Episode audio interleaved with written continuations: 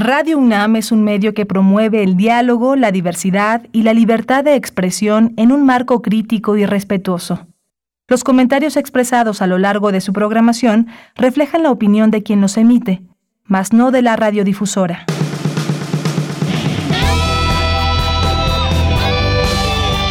Prisma RU. Relatamos al mundo.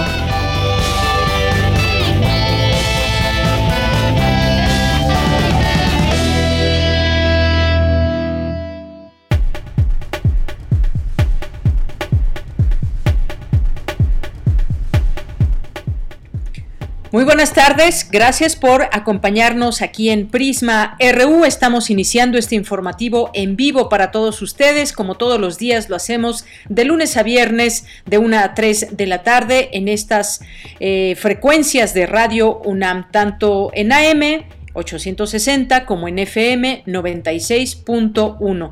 También nos pueden escuchar en www.radio.unam.mx. Qué bueno que están con nosotros aquí en el programa donde le tenemos mucha información.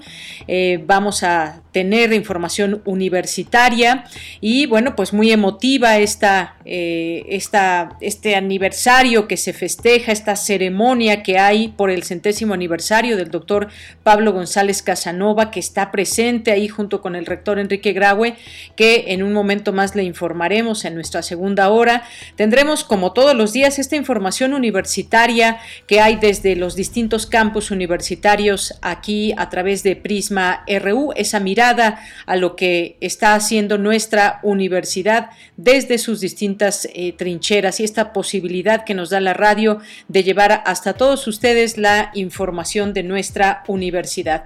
Por supuesto, también presente la información coyuntural. Hoy estaremos platicando con el doctor Javier Oliva sobre el tema de lo que sucedió allá en Michoacán, este grupo armado que habría disparado contra personas en Michoacán, eh, que las habría sacado de un velorio. ¿Qué se sabe hasta el momento, dado que en este video eh, no se alcanza a ver específicamente lo que sucedió, pero vamos a tener aquí la información que se dio a conocer por la mañana ahí en la conferencia matutina con el presidente López Obrador y el equipo de eh, de seguridad pública que informaron sobre este caso y que presuntamente fue o tiene que ver con un enfrentamiento y ajuste de cuentas entre personas que son parte del crimen organizado. Lo platicaremos en un momento más y también estaremos conversando con la doctora María Cristina Rosas. Ella escribió un artículo muy interesante que se llama ¿Quién es Zelensky? que es el presidente de Ucrania y hace pues no solamente una radiografía de él, sino de lo que está en juego. ¿Qué hay en este momento dada esta invasión de Rusia a Ucrania? ¿Cuáles son los elementos a tomar en cuenta? Aquí hemos tratado de analizarlo también con distintas voces. Desde la UNAM también hay estas conversaciones, estos diálogos para que podamos ir acercándonos a lo que significa este, este, esta situación que tiene al mundo eh, pues observando, comprendiendo sobre todo eso, son lugares tan alejados y a veces eh, no solamente, y no tiene que ver la distancia, pero muchas veces sabemos tan poco de lo que sucede allá. Ahora estamos poco a poco comprendiendo distintas ópticas, cómo mirar este conflicto y qué hay en torno a las decisiones que se están tomando desde estos dos gobiernos principalmente Rusia y Ucrania, aunque también eh, el hecho de que existan sanciones por parte de otros países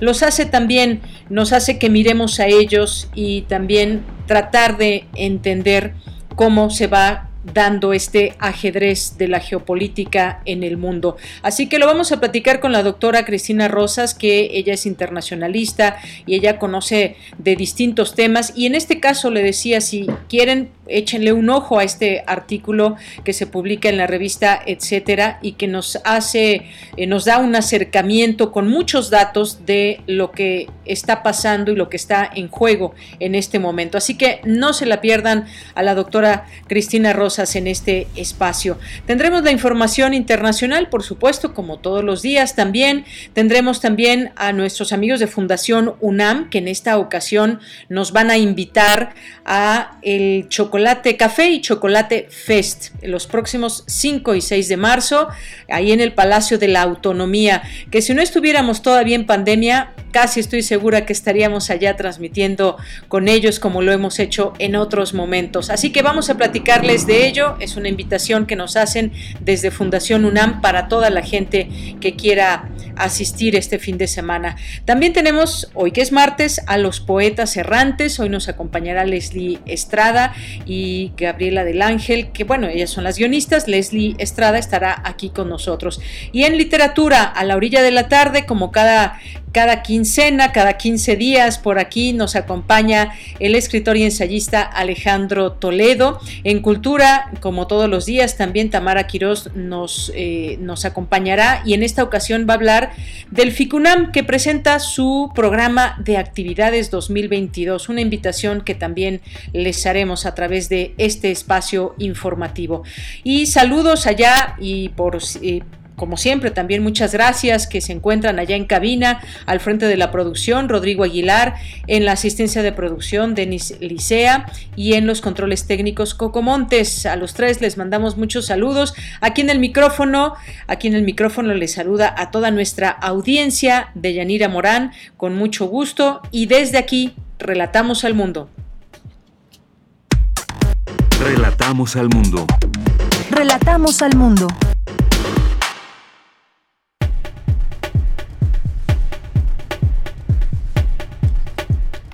Bien, y estamos estrenando mes 1 de marzo del año 2022. A la una con 11 minutos le informamos en la información universitaria. En cabeza, como les decía hace un momento, el rector Enrique Graue la ceremonia por el centésimo aniversario del doctor Pablo González Casanova. Y en la segunda hora le tendremos toda la información donde está presente el doctor Pablo González Casanova. El director de la Facultad de Arquitectura de la UNAM presentó su primer informe de labores. Analizan en la Facultad de Medicina el acceso y atención de la salud mental de las mujeres mexicanas. Discuten académicos acerca de la mecánica cuántica en el marco de los 100 años de su formulación. En la información nacional, Ricardo Mejía, subsecretario de Seguridad de la Secretaría de Seguridad Pública y Ciudadana, informó que el móvil del enfrentamiento en San José de Gracia, Michoacán, es una posible venganza entre grupos criminales. Escuchemos. El móvil que hemos ubicado es una posible venganza entre grupos vinculados a la delincuencia organizada que dependen de la misma estructura criminal conocida como Cártel Jalisco Nueva Generación. Es decir, una diferencia donde hay intereses también de carácter personal y familiar entre la cabeza de dos eh, células, uno que podemos ubicar como Alejandro alias El Pelón y otro ubicado como Abel alias El Toro o El Viejón. Ambos oriundos de San José de Gracia con familias arraigadas en esa demarcación. En ese sentido, comentar que ambos pertenecieron primero al grupo conocido como los Templarios y después al cártel Jalisco Nueva Generación. El día de los hechos, aproximadamente a las 15-20 horas, se celebraba el funeral de la señora Elisa, madre de Alejandro N., quien había fallecido a consecuencia de una enfermedad que fue deteriorándose. Ahí hay dos testimonios que refieren que hubo detonaciones de armas de fuego que hubo un enfrentamiento, así lo refieren, a balazos entre grupos criminales que salieron a resguardarse, esconderse y que no pueden decir exactamente cuántas personas hubo fallecidas, pero sí refieren estos testimonios que después de la refriega pudieron ver que llegaron unas camionetas con máquinas para lavar los sucesos. Bien, pues ahí está parte de esta explicación que se da un día después de conocerse este video, ahí la parte oficial, lo que informa sobre el tema.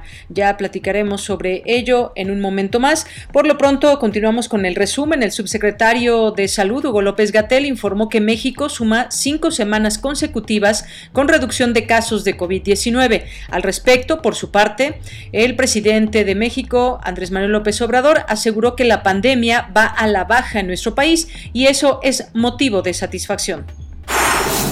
El gobierno de la Ciudad de México informó que mañana aplicará del 2 al 4 de marzo la vacuna anti-COVID para rezagados. Se aplicarán primera y segunda dosis de Sputnik, Sinovac, AstraZeneca y Pfizer.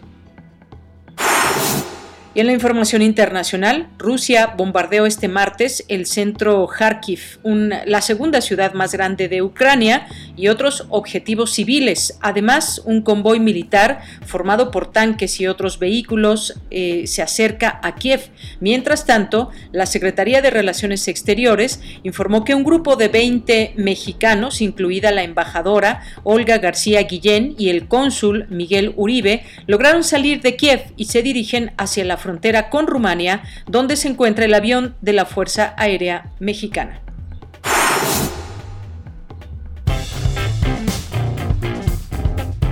Campus RU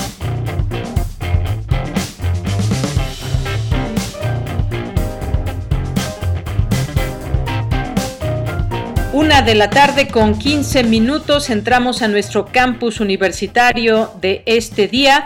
Vamos a enlazarnos con mi compañera Cindy Pérez Ramírez. La inequidad de género que genera discriminación y violencia también permea las instituciones dedicadas a atender la salud mental.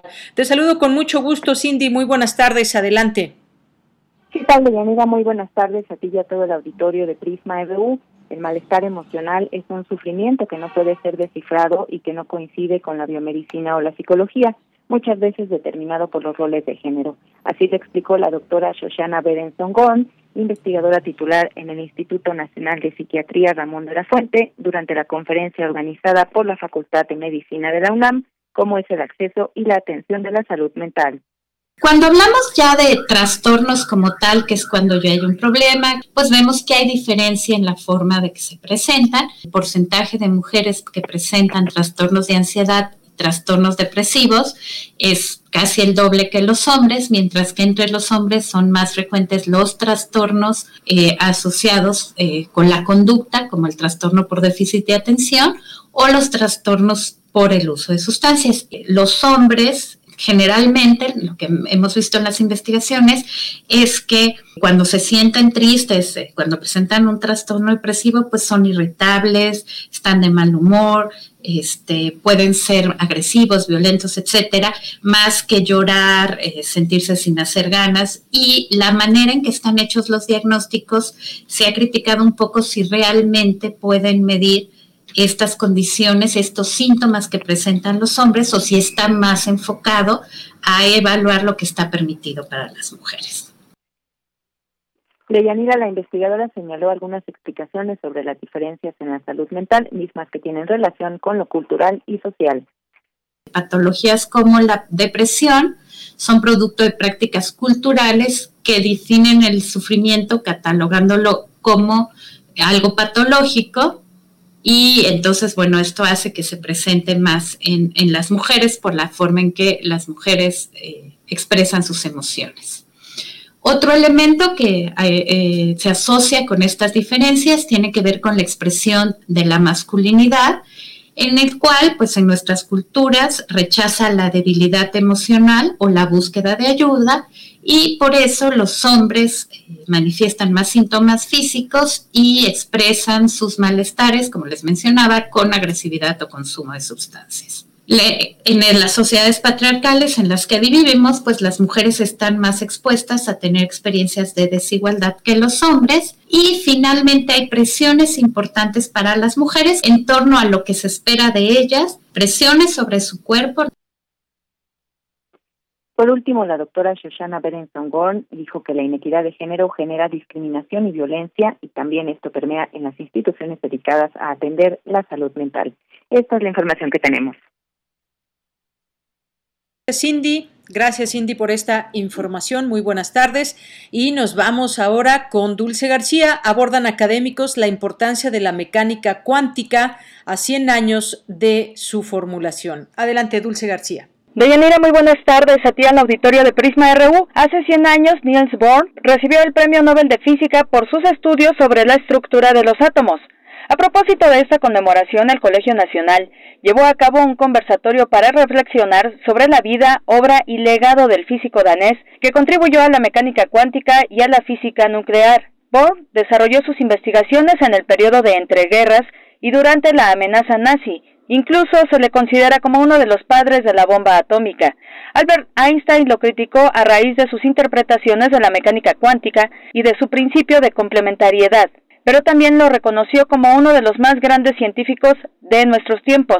Durante este conversatorio, el doctor Alejandro Frank, miembro del Colegio Nacional, dijo que el descubrimiento de la estructura del átomo dio paso a la investigación de los físicos más notables del siglo XX. Bohr y su escuela postularon el primer modelo atómico exitoso y luego eh, Werner Heisenberg, alumno y colaborador de Bohr, y Erwin Schrödinger, junto con Max Born y muchos otros, establecieron las bases matemáticas de la teoría cuántica en 1924 y 1925. O sea, eh, que estamos a punto de cumplir 100 años en que realmente la, la, mecánica cuántica sentó sus bases e increíblemente en esos 100 años la mecánica cuántica sigue invicta. No ha habido otros desarrollos, la teoría cuántica de campos, pero la mecánica cuántica sigue ahí y no hay una teoría más profunda del espacio, del tiempo, de la constitución de la materia. El doctor Alejandro Frank dijo que, más allá de describir profundamente el mundo microscópico de los átomos y de las partículas,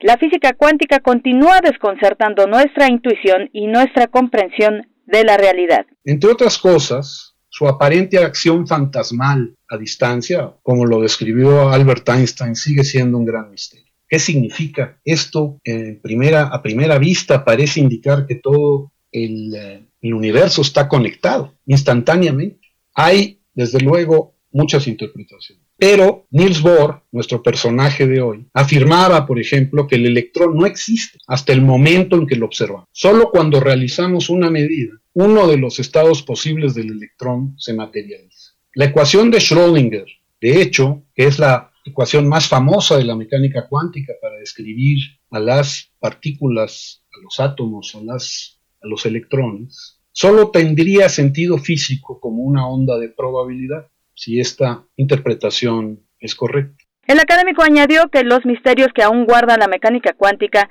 que sugieren que todo el universo está conectado, han dado lugar a leyendas y obras literarias que junto con las teorías forman parte de la historia científica más intensa de la humanidad.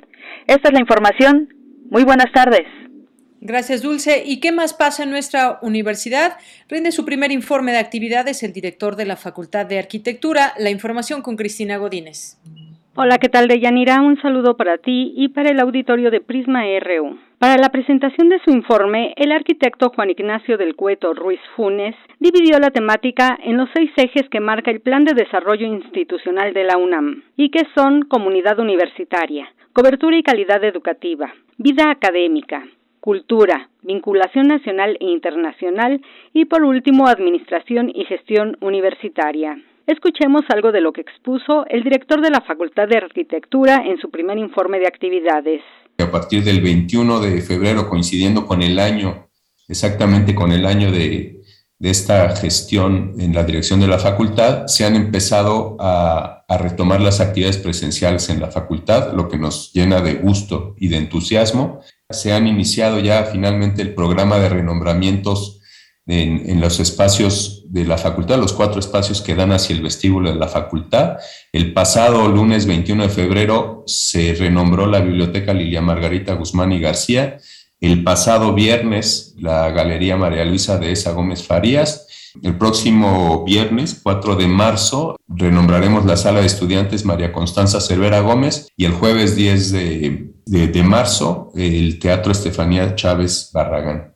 El secretario general de la UNAM, Leonardo Lomelí Vanegas, expresó que sin duda el año anterior estuvo lleno de retos por la emergencia sanitaria y las propias problemáticas de la Facultad de Arquitectura. Sin duda, mediante el diálogo se pueden superar todos los problemas y se puede construir una cultura eh, incluyente de pleno respeto a la igualdad de género, con pleno respeto también a los derechos de todas y todos los integrantes de la facultad y hago votos porque ese sea el camino por el que transite esta comunidad. Hemos visto los resultados del primer año de gestión, aquellos avances que se lograron en materia de docencia, investigación y difusión de la cultura. A pesar de los muchos retos que tuvo que enfrentar esta facultad, la Facultad de Arquitectura no se detuvo como el resto de la universidad, ha seguido trabajando, enfrentó el reto de mantener muy diversas actividades en línea. Deyanira, en el informe también se presentó la nueva imagen gráfica de la Facultad de Arquitectura. Este es mi reporte. Buenas tardes. Gracias, Cristina Godínez. Muy buenas tardes. Porque tu opinión es importante, síguenos en nuestras redes sociales, en Facebook como Prisma RU y en Twitter como arroba PrismaRU. Continuamos una de la tarde con 25 minutos. Vamos a hablar de los sucesos de San José de Gracia, Michoacán. ¿Qué fue exactamente lo que sucedió además de lo que se pudo apreciar en este video que pues requeriría alguna explicación más allá de lo que se vio o se alcanzó a ver una vez que eh, presuntamente se disparan armas y hay mucho humo y hay una confusión ahí en, en la imagen, no se puede ver de manera muy clara todo este evento. Hoy se habló de ello en la conferencia matutina. El presidente dijo que lo más importante es informar siempre con, con, la verdad, porque hay mucha desinformación. Y eso justamente es lo que queremos como ciudadanos, por supuesto, también, y que se den a conocer las informaciones lo más claro posible de lo que sucedió y derivado de las investigaciones, que se sepa qué es lo que sucedió en este lugar. Ahí en la conferencia matutina del día de hoy acudieron la secretaria de Seguridad Pública y Ciudadana, Rosa Isela Rodríguez, y el subsecretario del ramo, Ricardo Mejía Verdeja, con eh, la finalidad de poder explicar acerca de esta investigación eh, en este poblado michoacano. Eh, hay que señalar que hay, unas, eh, hay algunas cuestiones que se señalan, como que no hubo alertamiento por la autoridad municipal, sino que fue la propia Fiscalía del Estado, la Guardia Nacional reforzada por la Sedena, que se trasladaron el mismo día 25 de febrero para constituirse y poder tener indicios, testimonios y empezar a desahogar las investigaciones. Este video se dio a conocer el día de ayer, sin embargo, esto habría sucedido el 25 de febrero. Hablemos del tema con el doctor Javier Oliva, que es académico de la Facultad de Ciencias Políticas y Sociales, especialista en temas de seguridad nacional y a quien siempre recibimos con mucho gusto en este espacio. Doctor Javier Oliva, bienvenido, buenas tardes. Bueno, en un momentito más estará por aquí con nosotros el doctor Javier Oliva. Eh, me avisan de la producción cuando esté listo y podamos, podamos conversar con él sobre este tema de lo que sucedió en Michoacán, porque efectivamente lo que se dijo en un inicio es que habrían sido 10 a 17 personas que fueron fusiladas. Sin embargo, ni el video lo se ve como tal y tampoco ha habido la información completamente al respecto de este tema. Pero ¿qué más sucedió el día de hoy o qué se dijo en la conferencia mañanera? Bueno, pues eh, Mejía Verdeja, que asistió por parte de esta Secretaría de Seguridad Pública, amplió la explicación de los sucesos. Dijo que como les estaba comentando, no hubo alertamiento por parte de la autoridad municipal y a partir del trabajo que se ha hecho de la Fiscalía, de la Guardia Nacional Reforzada, de la Sedena, se trasladaron ese día para pues tener indicios, testimonios, comenzar esta investigación y a partir de ese trabajo es que se están reconstruyendo algunos eventos, siempre respetando la secrecía de las investigaciones, el debido proceso y sobre todo los trabajos de investigación eh, que puedan seguir y es parte de esta eh, política de cero impunidad. Bueno, pues el móvil que dijo hasta el día de hoy que se ha ubicado es una posible venganza entre grupos vinculados a la delincuencia organizada que dependen de la misma cultura criminal conocida como Cártel Jalisco Nueva Generación. Y pues una una diferencia donde hay intereses de carácter personal y familiar entre la cabeza de dos células, uno que se puede ubicar como Alejandro alias El Pelón y otro Abel alias El Toro, ambos oriundos de San José de Gracia, con familias arraigadas ahí, ambos pertenecían a un grupo conocido como los Templarios y después el cártel, al cártel Jalisco Nueva Generación. Y bueno, se hizo un recuento de los hechos, de lo que sucedía por ahí de las 3 de la tarde, que se celebraba el funeral de la señora Elisa, madre de uno de los implicados, de nombre Alejandro N., que había fallecido a causa de una enfermedad. Había testimonios de dos testimonios de detonaciones que hubo un enfrentamiento a balazos entre grupos criminales que salieron a resguardarse y que no pueden decir exactamente cuántas, cuántas personas fallecidas hubo, pero refieren dos testimonios que después de esta refriega llegaron camionetas con máquinas para lavar los sucesos. Bueno, esto es lo que se tiene y lo que quisiéramos conversar en, este, en esta ocasión. Bueno, me dicen que hay problemas para comunicarse con el doctor eh, Javier Oliva. Y bueno, pues ya me avisarán si en algún momento eh, podemos conversar con él. Si, eh, mientras tanto, pues voy dando a conocer estos datos de lo que se dio a conocer hoy por la mañana.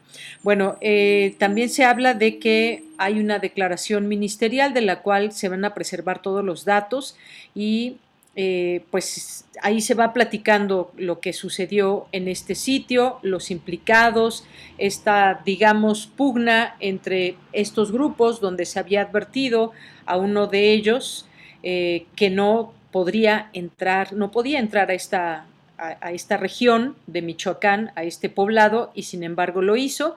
Luego, pues eh, hay quienes se enteran y entonces van a buscarlos al lugar donde se llevaba a cabo esta, eh, eh, este velorio y fue cuando se da toda esta situación que aún no se conocen todos estos detalles, pero se sigue investigando.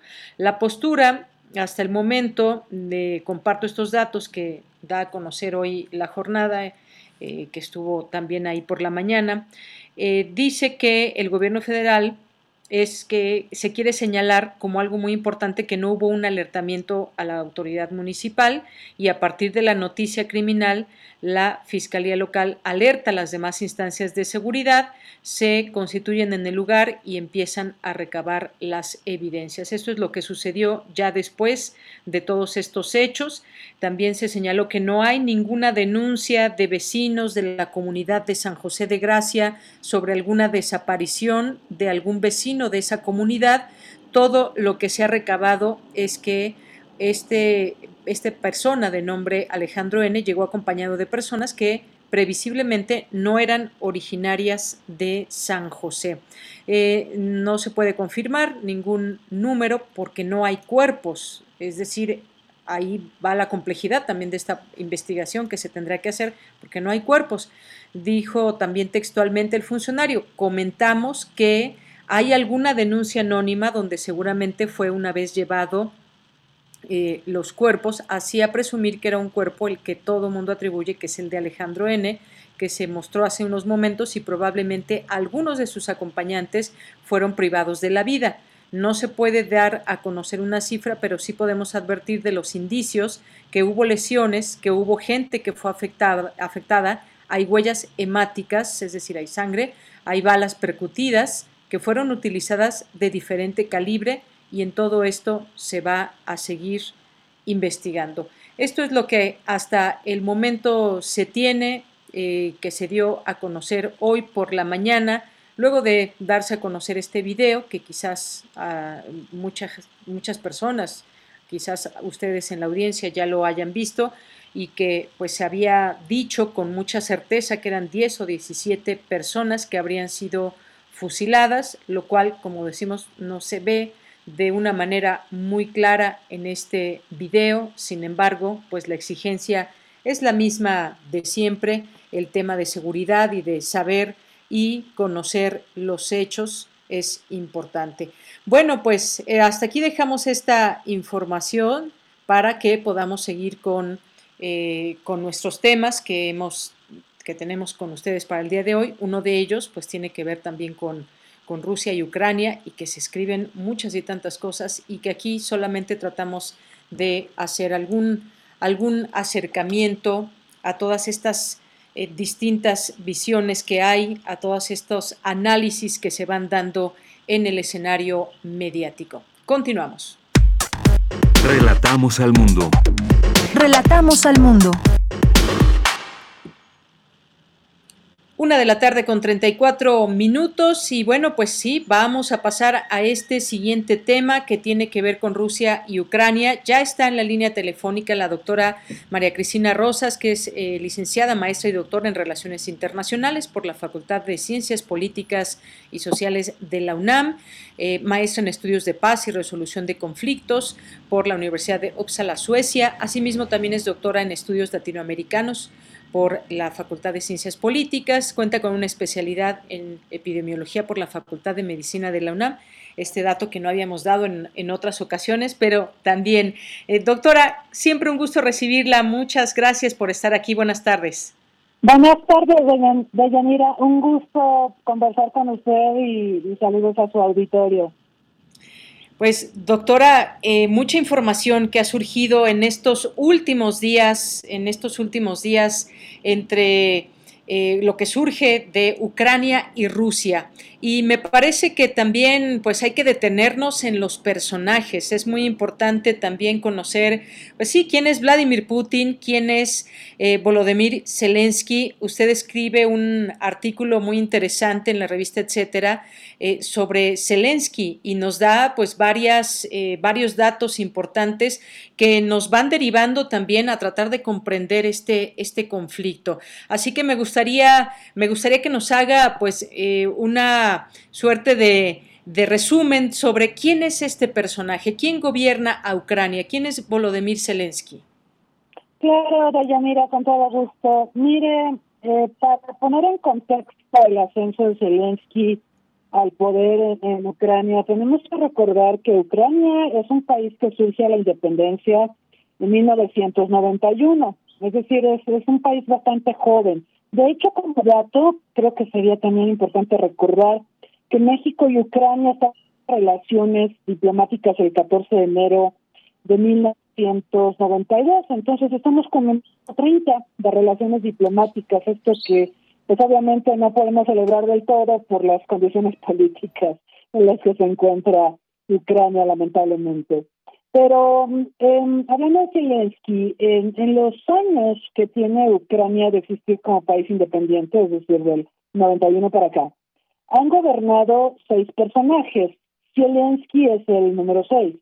Antes de él han estado otros presidentes, algunos prosoviéticos o prorrusos, otros prooccidentales. El caso de Zelensky, como sabemos, él es prooccidental, es pro-OTAN, pero él no es político, a diferencia de sus antecesores.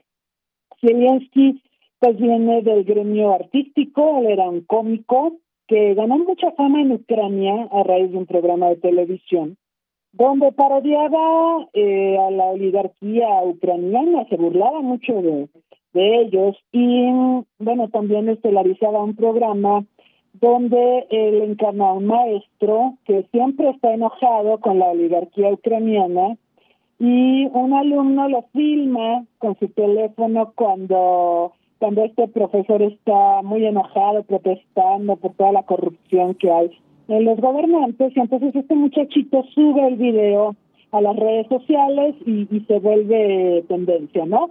Entonces, eh, a raíz de esto, pues el profesor gana mucha fama y se convierte en presidente de Ucrania. Bueno, esto es en la ficción. En la realidad, la popularidad de Zelensky era muy grande y él decidió contender por la presidencia de Ucrania. Hay que decir también que estamos en un momento de Yanira, lo hemos hablado en otras oportunidades, en un momento de crisis de las instituciones. Y yo sí quisiera remarcar mucho esto porque hemos visto en otras partes del mundo cómo cómicos o actores o cantantes han llegado a las altas esferas del poder, en parte porque la población rechaza a los políticos tradicionales, porque los percibe corruptos o los percibe como nepotistas o como personas que saquean las arcas nacionales, ¿no? Entonces, ante este hartazgo de la población, surgen estas figuras que la población a veces percibe como mesías, como personajes que se percibe podrían solucionar los grandes problemas nacionales. Y yo creo que esto fue lo que pasó con Zelensky de Yanira, porque, mm, bueno, él se presentó a la contienda electoral, su principal rival era Poroshenko, que era el quinto presidente de Ucrania, también acusado de corruptelas en los Pandora Papers, en los Panama Papers, se sabe que tiene eh, propiedades millonarias en el extranjero. También Zelensky, ¿eh? también se habla de que él tiene propiedades millonarias en el extranjero, pero bueno, el hecho es que cuando se presenta a las elecciones, en Ucrania hay una ley que establece que si el candidato no tiene la victoria por más del 50% de los votos, hay que hacer una segunda ronda. Entonces, Zelensky no obtuvo los votos necesarios en la primera ronda, se fue a la segunda ronda y ahí sí aplastó a Poroshenko, ganó por 75% de los votos. Ahora, eh, Zelensky pues no tiene experiencia política, yo creo que esto sí es muy importante destacarlo, eh, y en un primer momento él sí entendió que tenía que negociar con Putin sobre todo por la situación tan conflictiva que hay en la parte oriental de Ucrania. Ucrania sabemos que es un país fronterizo con Rusia, comparte 1.500 kilómetros de frontera. Y además, eh, la población ucraniana está muy dividida. Hay una parte de la población que es prorrusa y hay otra parte que es pro-occidental. Zelensky es pro-occidental, claramente. Eh, él buscó acercamientos con Putin para resolver la problemática de la región del Donbass, que es una región en donde hay separatistas prorrusos que han sido apoyados por Rusia desde 2014. Y bueno, ese es el origen de la guerra actual, por cierto. eh, Zelensky buscó, buscó arreglar las cosas con Putin. De hecho, tuvimos los, los famosos protocolos de Minsk, donde eh, los dos líderes se reunieron, también acompañados por Alemania y por Francia, para crear estos protocolos y lograr un cese al fuego y la desmilitarización en estas zonas y todo esto. Desafortunadamente los protocolos de Minsk no han sido eh, respetados y Zelensky paulatinamente se fue alejando de una negociación con Putin y se fue acercando cada vez más a Occidente, al punto de que el año pasado el Parlamento ucraniano aprobó una decisión mediante la cual se anunciaba el inicio de negociaciones para buscar la adhesión de Ucrania a la OTAN y esto por supuesto enfureció a Rusia. Eh, porque para Rusia Ucrania es parte de su zona de seguridad, pero es más que eso. No solo dominar Ucrania. La historia de Rusia es la historia de Ucrania. La Rus de Kiev es considerada como la madre patria para los rusos. Entonces es un tema muy sensible para ellos. Y bueno, Zelensky lamentablemente subestimó las advertencias de Putin y también sobreestimó el apoyo que Occidente le podría dar.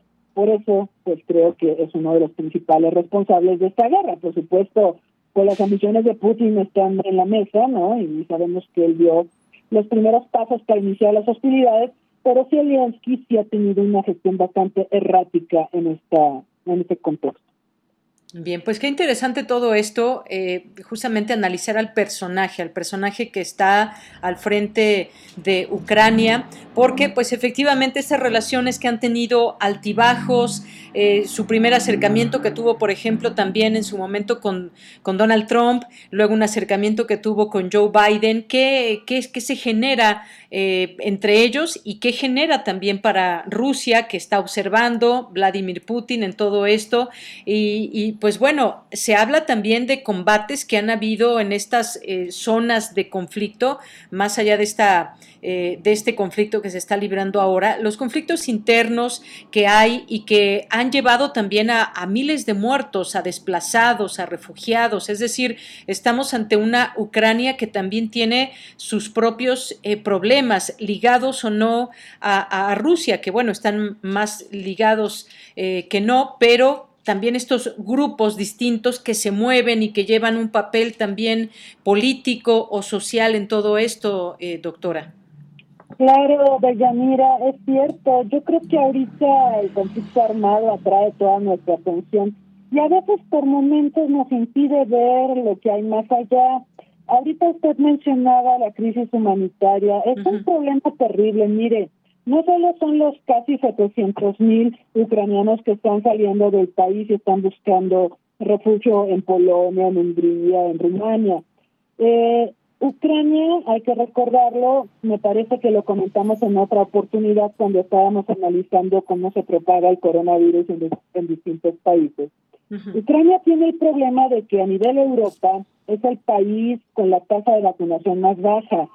¿Esto qué significa? Que con este conflicto, pues obviamente no hay forma de que vacunen a la población. Aparte había de Yanira una guerra de vacunas. En la parte oriental de Ucrania a la población se le vacunaba con Sputnik y sobre todo en las zonas donde Rusia tenía presencia.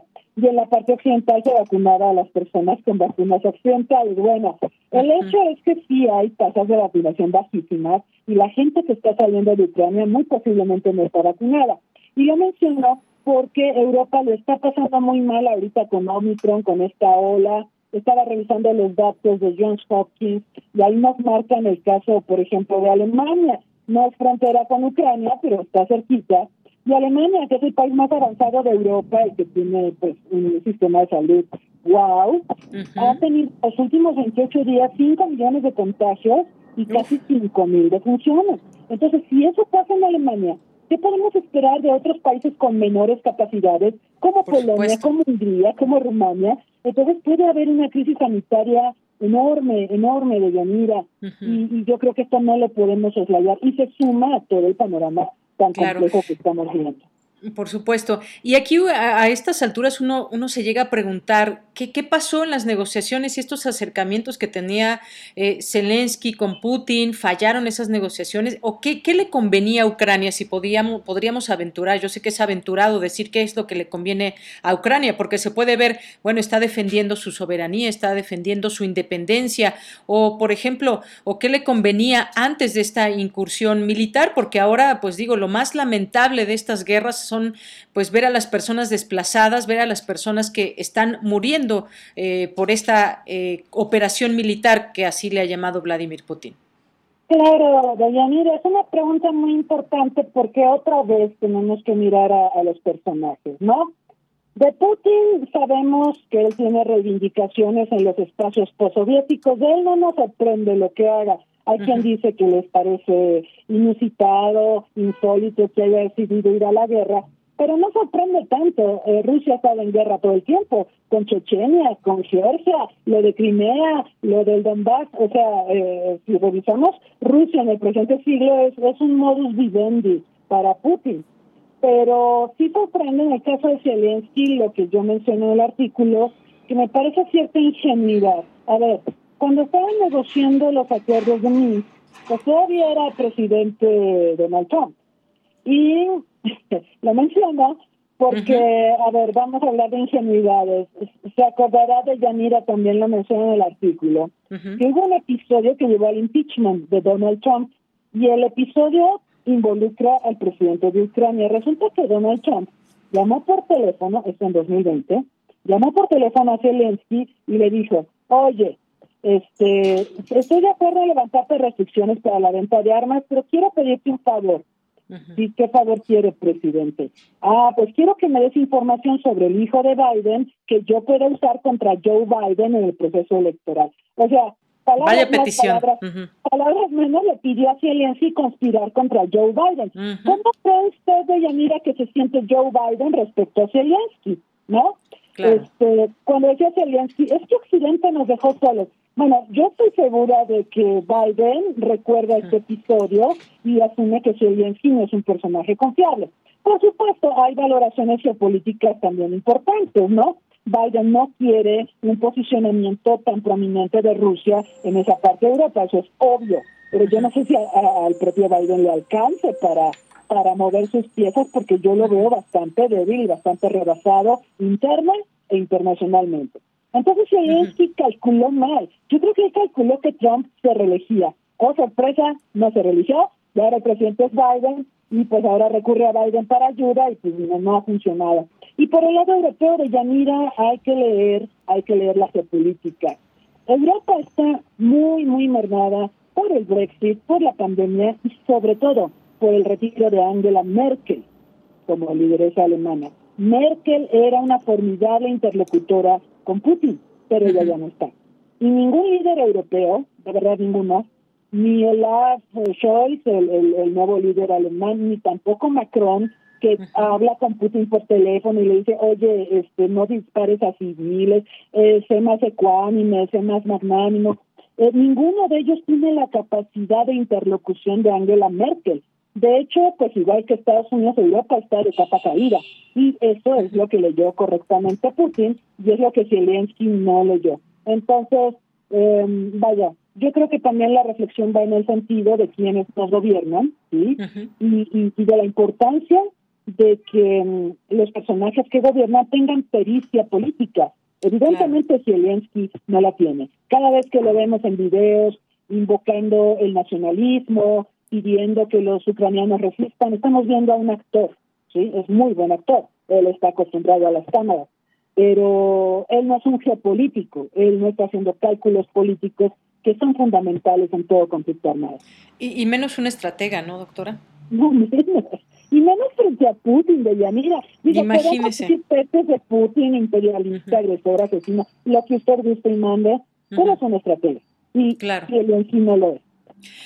Bueno, pues sí, vaya que está eh, esta situación para ir comprendiendo distintos aspectos. No es solamente, me parece, doctora, estar a favor o en contra de Putin, a favor o en contra de Ucrania, sino tratar de comprender todos estos elementos que nos dan pie para eh, hacernos de una propia opinión, más allá de lo que mediáticamente podamos ver. Algo que usted menciona también muy importante en el artículo es, por ejemplo, estos acuerdos de Minsk en 2019, que para Ucrania son un instrumento que reconoce su soberanía, sobre todo el territorio, en tanto para Rusia constituyen el reconocimiento a una soberanía ucraniana limitada.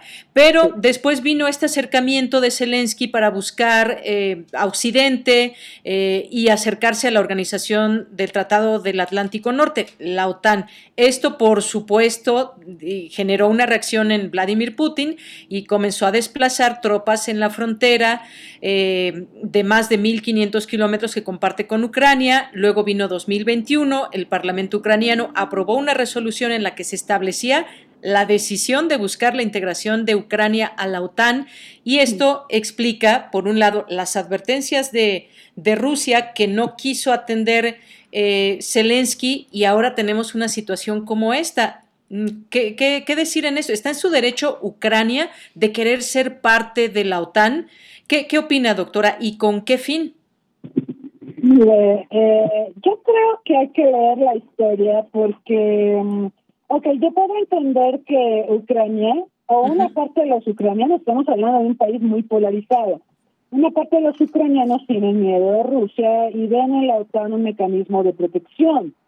Pero los problemas de Ucrania de corrupción, de robo del patrimonio, de cleptocracia, como, como dicen por ahí, lo que dicen los Panama Papers de, de todos los presidentes ucranianos, incluidos Zelensky, no es muy bonito. Este, entonces, Ucrania tiene una serie de problemas estructurales que no se van a solucionar con la membresía en la OTAN. Ayer escuchaba un discurso de Zelensky donde pidió que lo dejaran entrar a la Unión Europea, como si eso fuera tan sencillo y como si eso fuera, fuera a ser la varita mágica que resuelve todas las contradicciones económicas, sociales que existían en el país, ¿no? Eh, yo creo que esta guerra y pretende eh, ser manipulada en términos de que Zelensky quiere justificar su, su falta de pericia, pues con el discurso del imperialismo ruso. En tanto, Rusia pues tiene todas estas reivindicaciones que, que ya conocemos y eh, la reacción de Occidente yo la interpreto más como un rechazo a un reposicionamiento geopolítico de Rusia en el mundo. Yo creo que eso es lo, más gordo y eh, eso tampoco lo ha leído correctamente Zelensky. Ahora, el otro problema de Yanira, y, lo veo ahora de manera preocupante, es que las narrativas están cargadas a Occidente. Habrá visto que pues han sido boicoteados todos los medios de información rusos, RT, Russia Today. Entonces no tenemos la. ¿Ok? O, sea, yo puedo entender el sentido de boicotear y, sabotear lo que diga Rusia, pero nos estamos quedando solo con una versión de la historia y eso no nos permite formarnos juicios de valor debidamente informados. Oye, qué importante.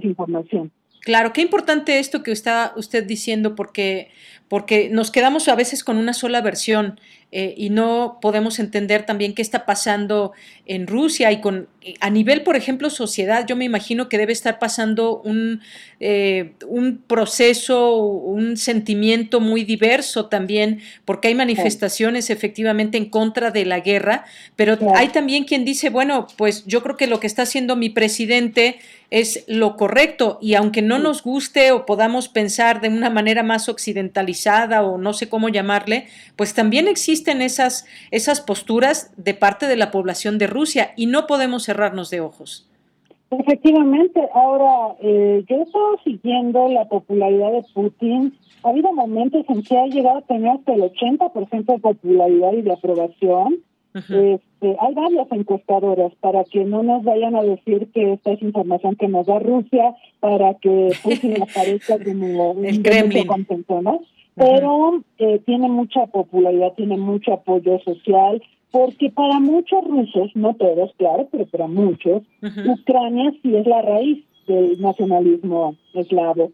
Entonces, eh, a lo mejor a muchos no les gustan las formas de Putin, pero sí ven que es una forma de reivindicar a Rusia. Y aparte las sanciones y la reacción de Occidente siempre el pueblo ruso lo interpreta como una agresión hacia ellos. Entonces, eh, por supuesto que muchos cierran filas con su presidente. Y claro, necesitamos más información de, ese lado, de Yanira. ¿Cómo, ¿Cómo nos vamos a formar un juicio informado si solo escuchamos lo que dice Estados Unidos y las agencias occidentales? Claro, por supuesto. Eso creo que hay que tomarlo muy en cuenta a la hora de querer informarnos sobre lo que está aconteciendo.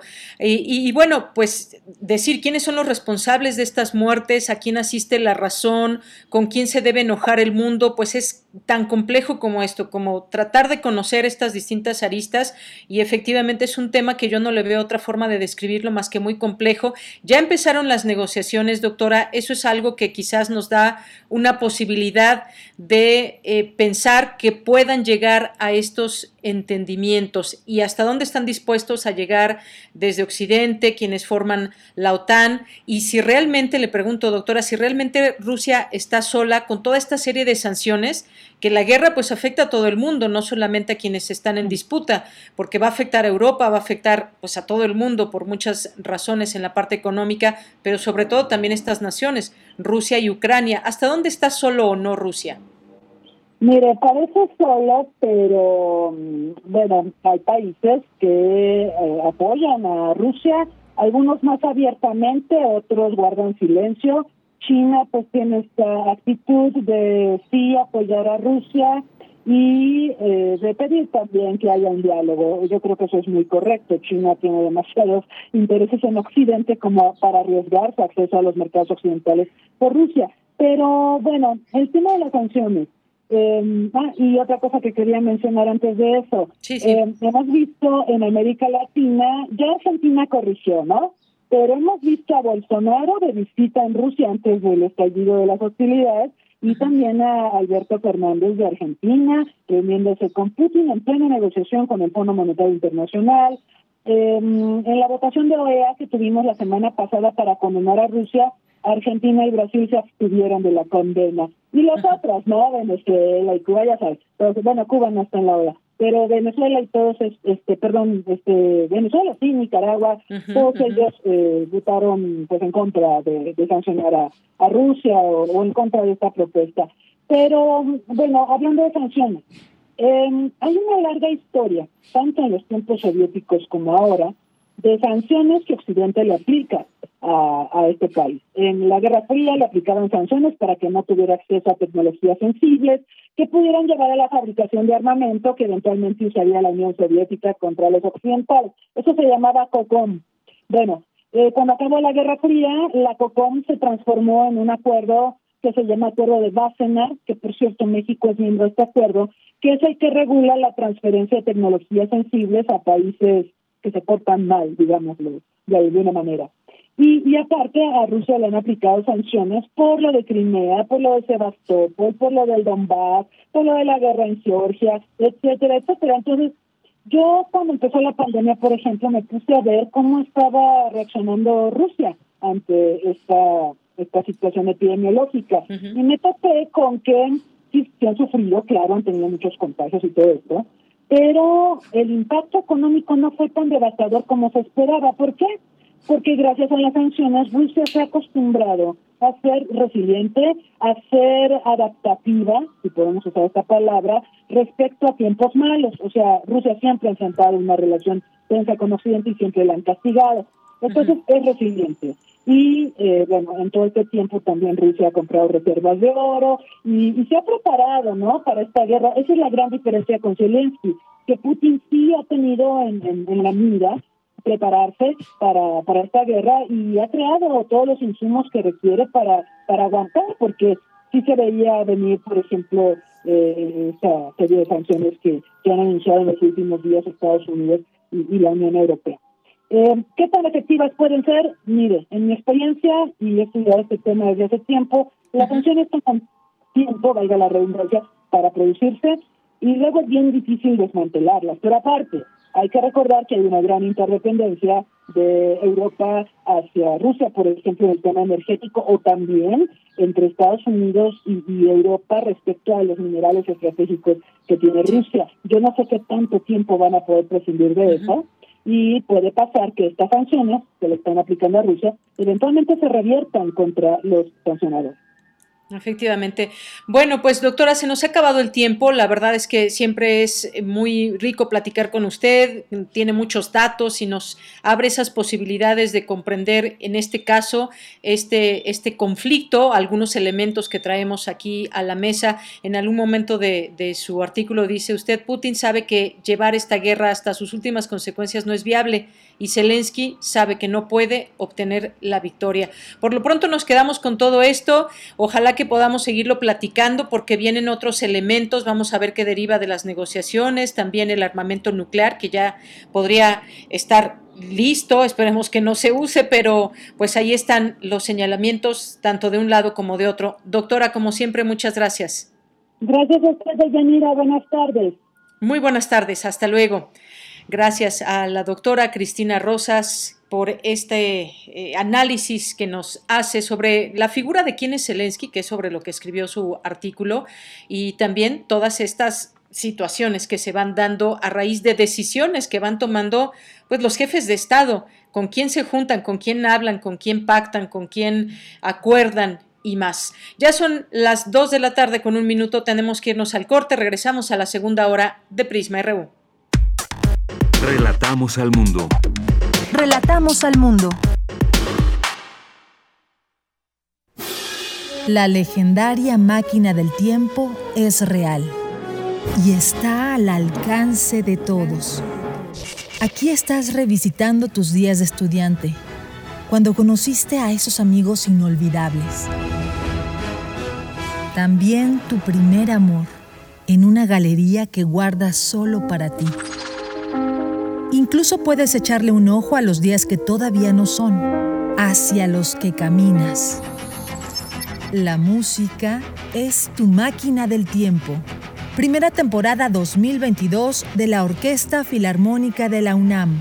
Domingos a las 12 horas por el 96.1 de FM y el 860 de AM.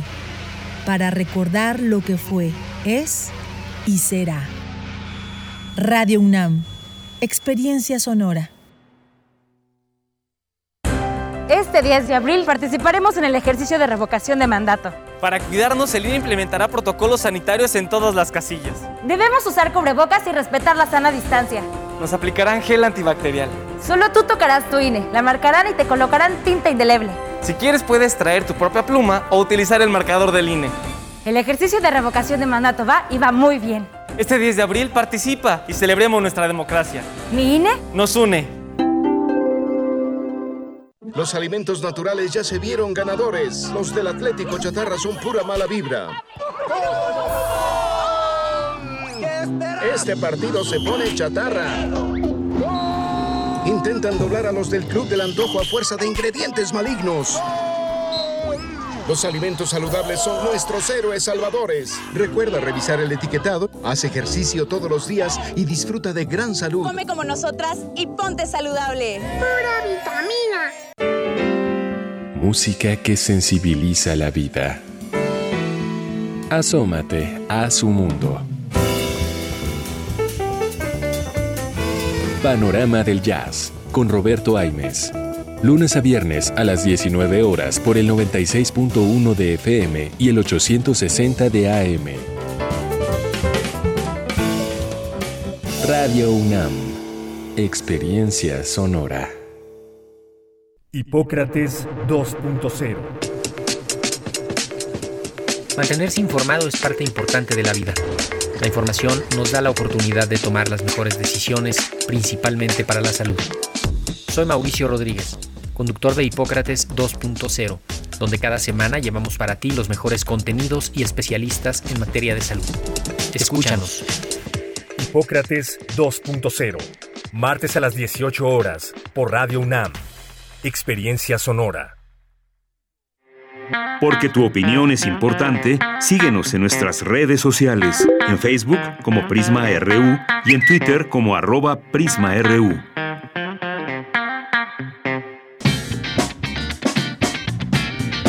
Mañana en la UNAM, ¿qué hacer y a dónde ir? La serie Escuchar y Escucharnos está de estreno con nueva temporada. Este espacio radiofónico nació ante la imperiosa necesidad de tomar una postura frente a la creciente ola de violencia contra la mujer y el fortalecimiento de los movimientos feministas en el mundo y al interior de la UNAM. Mañana miércoles 2 de marzo inicia la novena temporada de Escuchar y Escucharnos. Sintoniza nuestras frecuencias 96.1 de FM y 860 de AM en punto de las 10 horas. El próximo 23 de febrero, la Filmoteca de la UNAM retoma sus actividades presenciales con dos ciclos de cine dedicados a Luis Buñuel y Hayao Miyazaki, y la vigésimo quinta edición del Tour de Cine Francés, actividades que tendrán como sede el cinematógrafo del Chopo y las salas Carlos Monsiváis y Julio Bracho del Centro Cultural Universitario. Consulta la programación completa en www.filmoteca.unam.mx. El Museo Universitario Arte Contemporáneo te invita a visitar la exposición virtual Melanie Smith, 15 minutos de meditación sublime, material audiovisual que surge como una respuesta al confinamiento durante el invierno de 2020-2021 conformado por imágenes de archivo que fluyen como formas de saturación y repetición compulsiva. La exposición virtual 15 minutos de meditación sublime del artista Melanie Smith se encuentra disponible del 14 de febrero al 14 de agosto de 2022 en el sitio oficial muac.unam.mx. Y recuerda, durante tu visita a los diversos espacios culturales universitarios, deberás respetar las medidas sanitarias recomendadas por el personal de dichos recintos. Para Prisma RU, Daniel Olivares Aranda.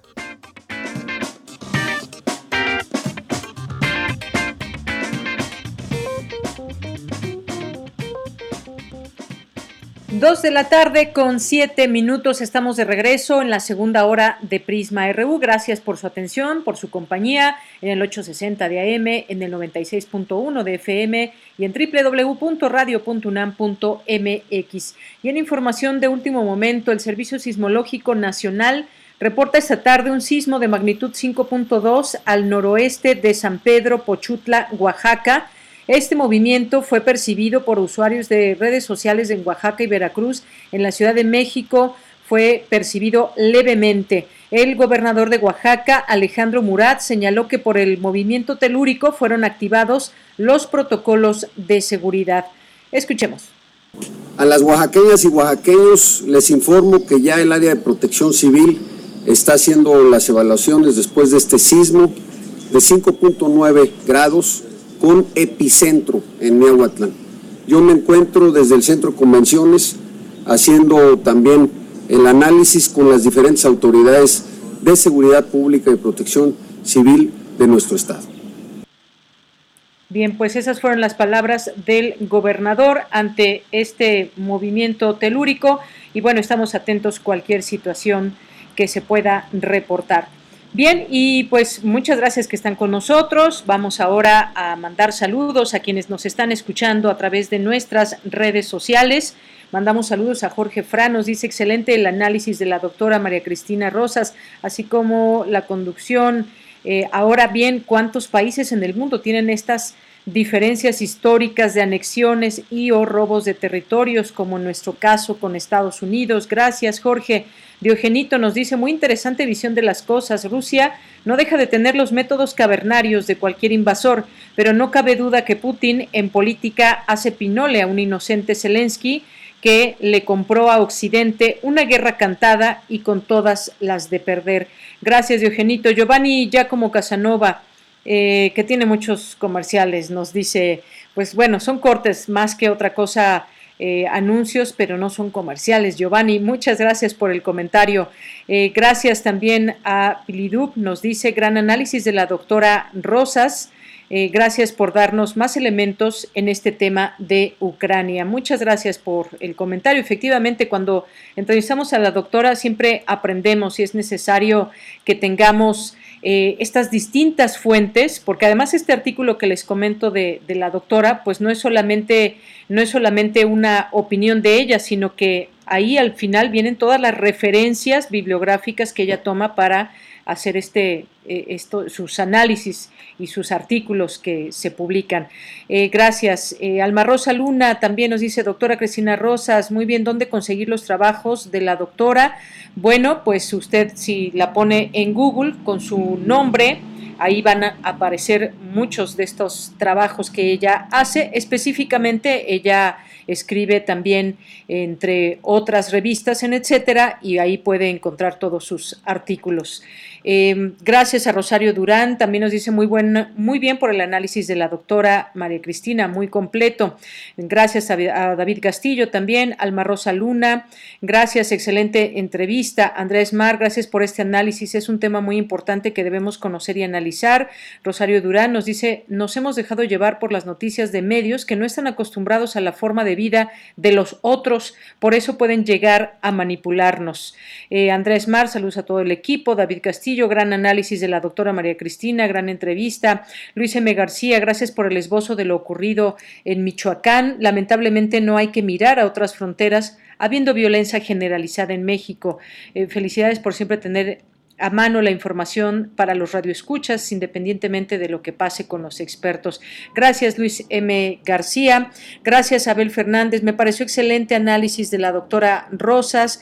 Rosario también nos dice que una amiga suya nos reporta, escuchó la alerta sísmica en Miguel Hidalgo y sintió muy leve el movimiento. Bueno, pues estemos pendientes. Gracias, Rosario. Por aquí yo les puedo decir en esta zona donde se encuentra Radio UNAM, Benito Juárez, no se escucharon alertas, a menos que alguien nos, nos, nos, eh, nos comente sobre la alerta sísmica, me refiero, porque por el teléfono y estas aplicaciones, pues seguramente hubo distintas alertas. Jorge nos dice, excelente análisis de la doctora Cristina Rosas. Eh, ah, bueno, esto ya lo habíamos comentado. Muchas gracias. Mario Navarrete también, muchas gracias por estar aquí con nosotros. Eh, eh, Jorge Morán nos dice, Rusia en el pasado fue atacada por los caballeros teutones, los mongoles, Suecia, Polonia. Desde el siglo XIX han participado en diversas guerras como la guerra de Crimea. En Rusia se ha desarrollado una mentalidad de desconfianza y agresión que ha hecho crisis. Gracias. Y también nos dice Rosario, aunque dialogaban, nunca dejaron de, atacarse y nunca dejan de jugar el ajedrez de la geopolítica e independiente a los intereses que existen de todos los países gobernantes sin experiencia en contra del colmillo de Putin. Gracias. Eh, también nos dice que Andrea Jaja me dio mucha risa, cuídense del COVID y de la mendiga desinformación. Muchas gracias. Eh, gracias también a Javier García Jiménez, a el Jorge Fernando Lara, Alma eh, David Castillo, eh, muchas gracias también a Flechador del Sol, a Guerrero, Jorge, hoy en 2022 en México en muy pocas universidades y escuelas superiores enseña algo de la teoría cuántica, es una deficiencia. Un cordial saludo a todo el equipo, gracias también a Armando Cruz, buen día. En la conversación con la doctora Rosas, ¿pudieron mencionar cuál es la razón de fondo para que Rusia invadiera Ucrania? Un saludo desde Emiliano Zapata Morelos. Bueno, si no alcanzó eh, a escuchar Armando toda la conversación, va a estar en nuestro podcast. Se la recomendamos esta entrevista. Muchas gracias. Ara Romero también nos dice aguas con el sesgo pro yanqui. Eh, Guerrero también saludos. Manda eh, Mario Navarrete, lo acompañamos en las calles de la ciudad. Muchas gracias. Abel Fernández, atentos a Prisma RU, que nos da el acontecer mundial nacional muy caldeado. Eh, César Soto, buen martes allá en cabina, toda la comunidad sonora. Gracias ACS también, muchas gracias. Y a todas las personas que se sigan sumando a esta red sociodigital. Twitter, Facebook también nos encuentran como Prisma RU. Nos manda Checo un, eh, un video que ya tendremos oportunidad de ver, subtitulado. Gracias, Checo. Giovanni Lepri también, muchas gracias. Luis Ramos, eh, gracias también a nuestros amigos de la Facultad de Medicina, Julio César, a Kairi NM, Gloria Félix Mesa, Ana María Ribón, Laida Mar Olmos, muchas gracias, a Tzinges, eh, Patricia León, Gustavo Rocha, eh, Cristo Pep, eh, Juan Carlos y a todas las personas. Aquí las seguimos, por supuesto, leyendo con muchísimo gusto y atención. Mayra Elizondo también aquí pendiente de esta transmisión. Bueno, pues nos vamos a la información con mi compañera eh, Virginia Sánchez. Nos enlazamos contigo, Vicky, porque el rector Enrique Graue encabeza la ceremonia por el centésimo aniversario del doctor Pablo González Casanova. Y pues eh, ya te escuchamos, Vicky. Muy buenas tardes. Hola, ¿qué tal, Bella? Muy buenas tardes aquí al auditorio de Prisma RU. Se celebra el primer siglo de existencia de un ser ejemplar un académico sin tache que influyó determinantemente en la vida democrática de nuestra nación, un firme opositor a las injusticias, un universario, universitario universal, íntegro y cabal, un oasis de esperanza, congruencia y libertad, un ejemplo de vida cuyo rectorado fue el que marcó el inicio de la redefinición de la universidad de cara al futuro. Es así como el rector Enrique Graue se refirió a don Pablo González Casanova, durante la ceremonia realizada para celebrar su centésimo aniversario. Escuchemos al rector. Un ejemplo de vida que más allá de sus funciones, que como director de la Facultad de Ciencias Políticas y Sociales, luego como director del Instituto de Investigaciones Sociales y después como rector, y en todos los años de su existencia como un estudioso de la sociología, defensor de las autonomías de nuestras etnias y de sus luchas, y de las nuevas perspectivas para América Latina y de la educación global, se ha desempeñado permanentemente con su capacidad colosal intelectual y la gran vitalidad de su existencia. Sepa, maestro, que le admiramos, le respetamos y que siempre estará con nosotros. Por su parte, el secretario general de la UNAM, Leonardo Lomelí Vanega, resaltó que la UNAM celebra uno de los egresados, de sus egresados más ilustres, un mexicano universal que ha contribuido a impulsar la investigación interdisciplinaria, a plantear nuevas agendas y perspectivas para las ciencias sociales y comprometido con las causas más progresistas de nuestro país y de la región. Mientras que Angélica Cuellar Vázquez exdirectora de la Facultad de Ciencias Políticas y Sociales, dijo que se trata de un intelectual que ha marcado las ciencias sociales de México y del mundo y de los espacios disciplinarios, quien fraguó en los estudiantes la base de conocimiento que les diera identidad alguien que asumió el trabajo académico con enorme compromiso social. En tanto, Benjamín Baraja Sánchez, director general de la Escuela Nacional de Colegio de Ciencias y Humanidades, señaló que don Pablo González Casanova es la figura más admirada y respetada del CCH, de los CCH, un referente de nuestra vida institucional y la única persona capaz de generar el consenso y unidad necesaria. En su intervención, Ricardo Pozasor Casita, académico del Instituto de Investigaciones Sociales de la UNAM, dijo que se trata de un hombre esencialmente íntegro que ha vivido defendiendo su sentido ético, un universitario libre y responsable con su tiempo y con su casa. Asimismo, la coordinadora de humanidades de la UNAM, Guadalupe Valencia García, dijo que don Pablo González Casanova es un referente moral de todas y todos los universitarios del mundo, a quien dedicó el texto denominado Don Pablo Casanova y los prodigios del tiempo. Escuchemos algo de la doctora Valencia.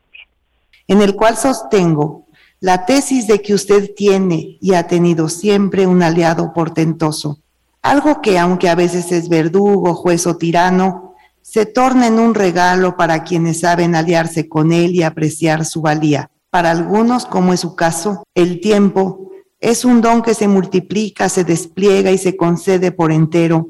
Si es que se cuenta con la sabia virtud de conocer sus compases y cadencias y hacerlo un aliado para alcanzar fines colectivos que puedan hacer más venturosas a las personas, a cada una, a cada uno. Finalmente, don Pablo González Casanova, tras brindar una breve vinculación de lo que realiza la universidad, el gobierno y las organizaciones populares y sociales, agradeció este homenaje. Para mí, eh, señor rector, es un inmenso honor, un gran gusto que eh, me haya otorgado este título y quiero con las palabras sobre lo que estoy haciendo y sobre lo que vamos a hacer y sobre lo que vamos a vivir y con quiénes lo vamos a hacer y cómo vamos a vivir. Quiero eh, agradecerle muchísimo el reconocimiento que me hace. Gracias.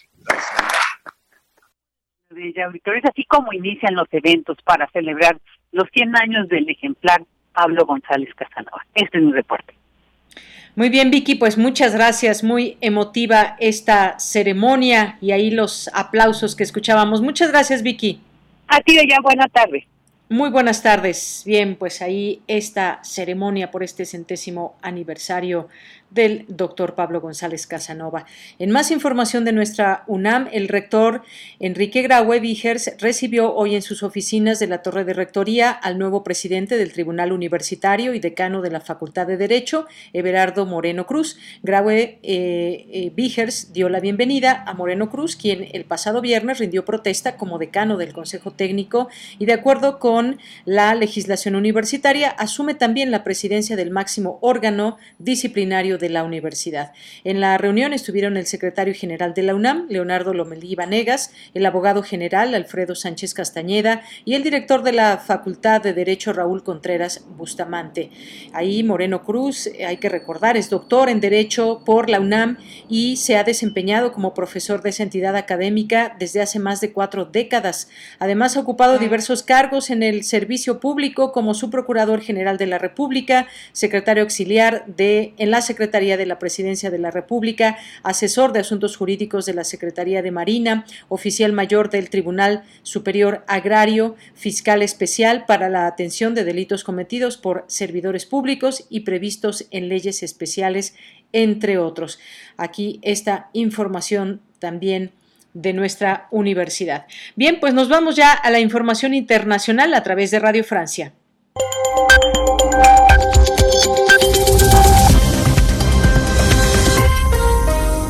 Bienvenidos a este flash informativo de Radio Francia Internacional. Mathieu Leroy lo hace en los controles. Hoy es martes, el primero de marzo. Vamos ya con las noticias.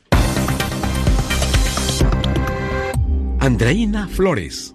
Las delegaciones de Rusia y Ucrania ya han fijado una nueva cita para seguir negociando un cese al fuego. Se reunirán mañana 2 de marzo en la frontera entre Bielorrusia y Ucrania. El presidente ucraniano Vladimir Zelensky pronunció un discurso ante el Parlamento Europeo en videoconferencia desde Kiev. Dijo estar contento con la reacción de la Unión Europea porque además de hablar de la situación en Ucrania, está actuando. Escuchemos a Zelensky.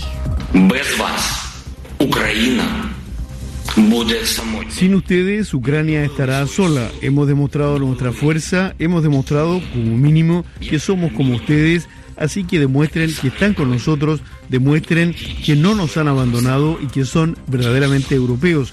Entonces la vida vencerá a la muerte y la luz vencerá a las tinieblas. Gloria a Ucrania. Mientras tanto, se acelera la avanzada del ejército ruso hacia Kiev, la capital ucraniana. Imágenes satelitales muestran un convoy ruso de 60 kilómetros que incluye tanques y artillería. De hecho, el gobierno ruso instó a evacuar a los ciudadanos de Kiev que vivan cerca de los edificios de los servicios de inteligencia ucraniana. El secretario general de la OTAN, Jens Stoltenberg, acusó al presidente Vladimir Putin de haber destrozado la paz en Europa. Así lo dijo en conferencia de prensa en Polonia. Sin embargo, Stoltenberg dejó claro que no busca entrar en conflicto con Rusia y que la OTAN no enviará tropas militares ni aviones a Ucrania. ACNUR, la Agencia de la ONU para los Refugiados, calcula que más de 660 mil personas han salido de Ucrania hacia los países fronterizos en los últimos seis días, especialmente a Polonia, pero también a Eslovaquia, Rumania y Hungría. Dentro del territorio ucraniano la situación es aún peor. Se calcula que hay un millón de desplazados. Jesús Vega, portavoz de ACNUR en España. Un ritmo de salidas que, que, de continuar así pues podría convertirse en, en, la mayor crisis de refugiados de Europa en lo que en lo que va de siglo. Reino Unido anunció hoy sanciones contra el banco más importante de Rusia, Sberbank, una medida que sigue la política que el primer ministro Boris Johnson ya había adelantado. Su país busca no solo congelar los activos de los bancos rusos, sino también las grandes fortunas rusas instaladas en Londres. Con esto ponemos punto final a este flash informativo de Radio Francia Internacional.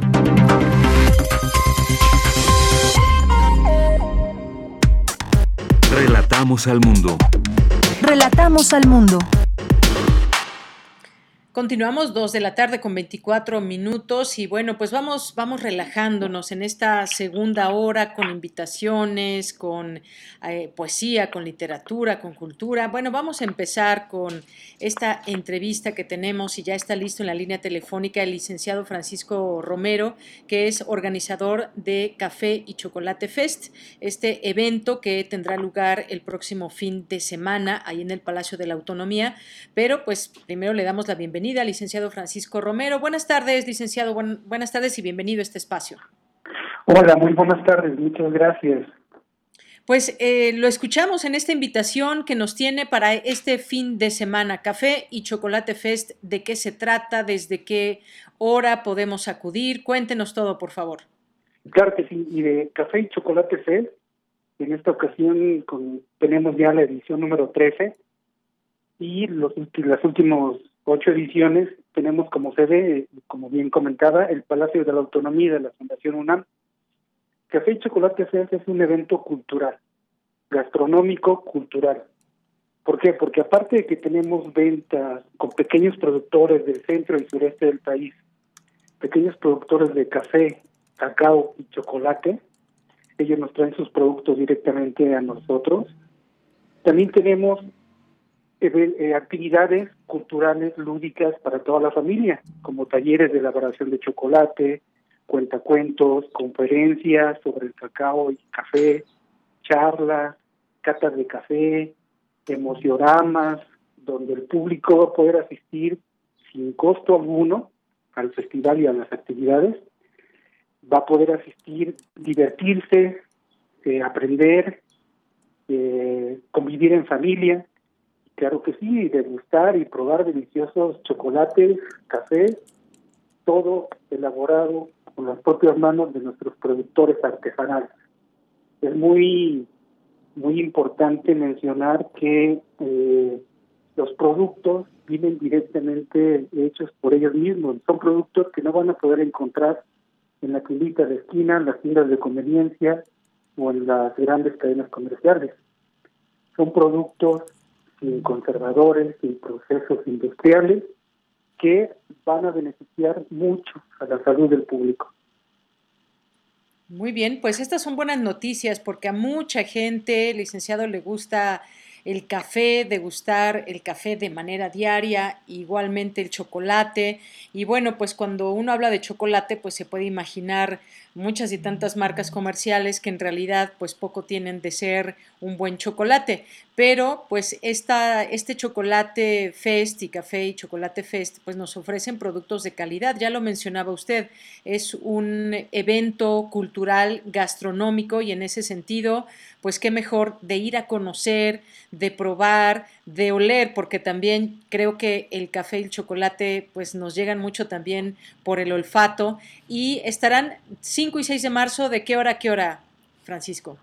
Sí, estaremos desde las 11 de la mañana hasta las 8 de la noche, el sábado 5 y el domingo 6 de marzo, ahí en el Palacio de la Autonomía, muy cerquita del Zócalo Capitolino junto al Templo Mayor y junto a la calle de Moneda, donde se encuentra el Palacio Nacional.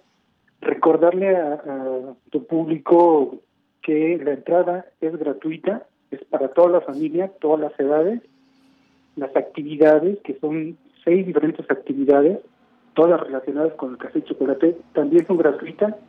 No necesitamos registrarnos ni adquirir boletos previamente. Únicamente vamos a llegar, a ingresar, elegir la actividad de nuestro de nuestro de nuestro gusto y, eh, y entrar y disfrutar.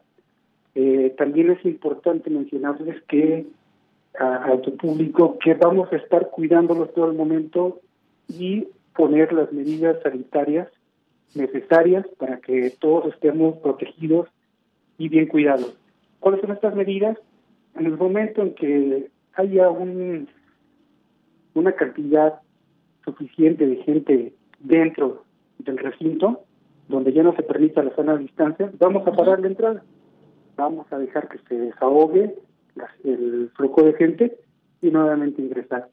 Todos, expositores, organizadores, personal del palacio y público, vamos a llevar cubrebocas y a la entrada del recinto y en cada stand de los productores va a haber gel antibacterial y líquido sanitizante.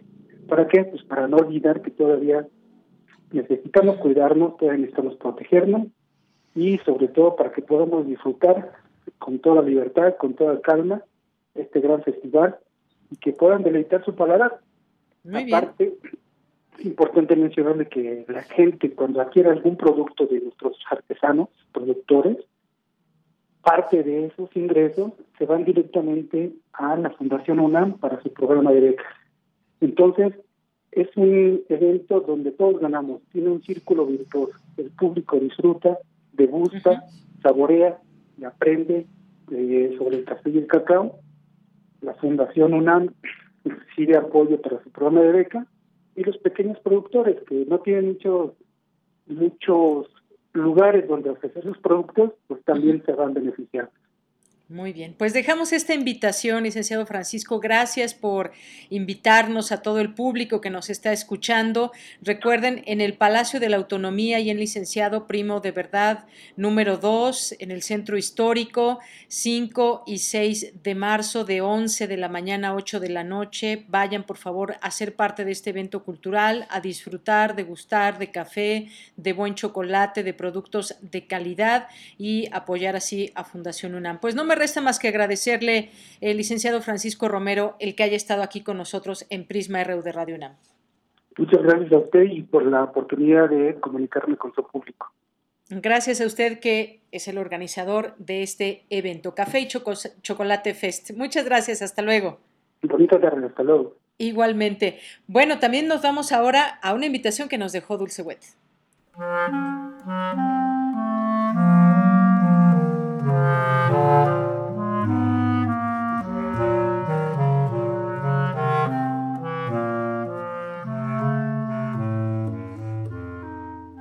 Buenas tardes, melómanos de Prisma RU. Les habla la compositora mexicana Leticia Armijo, directora de la Coordinadora Internacional de Mujeres en el Arte y del colectivo Mujeres en la Música Arte, que eh, inicia sus actividades tras 27 años ininterrumpidos de realizar encuentros nacionales e internacionales de música e iberoamericanos.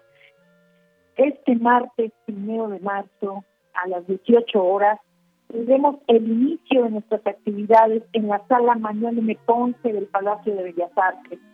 Realizaremos el Seminario Internacional de Estudios de Género en el Arte y las Ciencias fue la presentación del libro Una compositora mexicana en Granada, Identidad y Creación, de la doctora Leticia Armijo.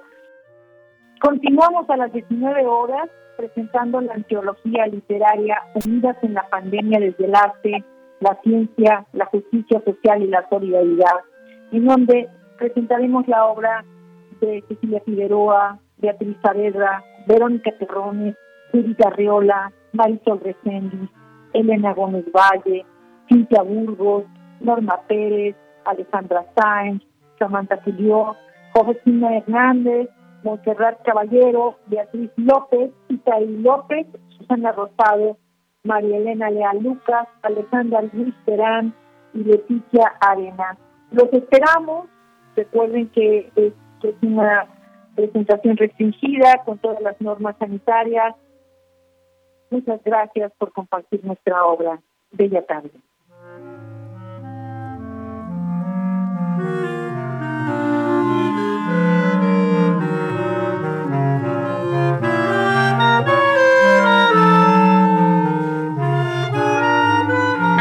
Tu opinión es importante, síguenos en nuestras redes sociales, en Facebook como Prisma RU y en Twitter como arroba PrismaRU.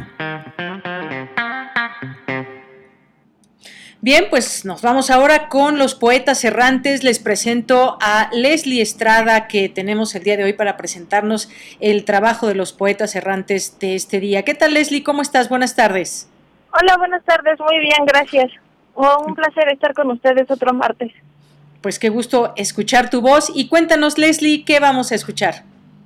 Claro, eh, la cápsula se llama Floreciendo Morado. Es una cápsula que trabajé con mis compañeros Gabriel Altamirano y Sergio Vargas. En esta cápsula englobamos diversas reflexiones, diversas formas de pensar de mujeres que están inmersas en el movimiento feminista. Em, consideramos que, bueno, este trabajo nos ayuda a aprender a escuchar al otro y esperamos que disfruten tanto como nosotros lo disfrutamos hacerlo. Muy bien, pues vamos a escuchar este trabajo, tú como guionista, al igual que Gabriela del Ángel, y mandamos de aquí un saludo a todos los poetas errantes. Hoy por cuestión de tiempo, pues dejamos correr esta cápsula y nos despedimos. Leslie, te mando un abrazo. Igualmente, gracias. Hasta luego. Escuchemos poeta soy, errando voy, buscando el sonido que dejó tu voz, mi corazón, alcanzando el tuyo es un destino decidido, escúchame. Poetas errantes. ¿Cómo te ha cambiado la vida ver el mundo a través del feminismo? Que te pones las gafas moradas es estarte cuestionando constantemente en tu día a día en si todo lo aprendido es correcto, en si lo quieres reproducir o quieres poner un alto. Bueno, soy más consciente de las acciones que yo siento que están mal, tanto en mi casa como en otros espacios en los que me desenvuelvo. El feminismo me ha aportado muchas cosas prácticamente me quito como una venda y me libero. Ajá, traemos estas preconcepciones y a veces no nos damos cuenta de ellas. Un cuestionamiento que llega a ser muy doloroso en ocasiones, pero que no cambiaría por nada.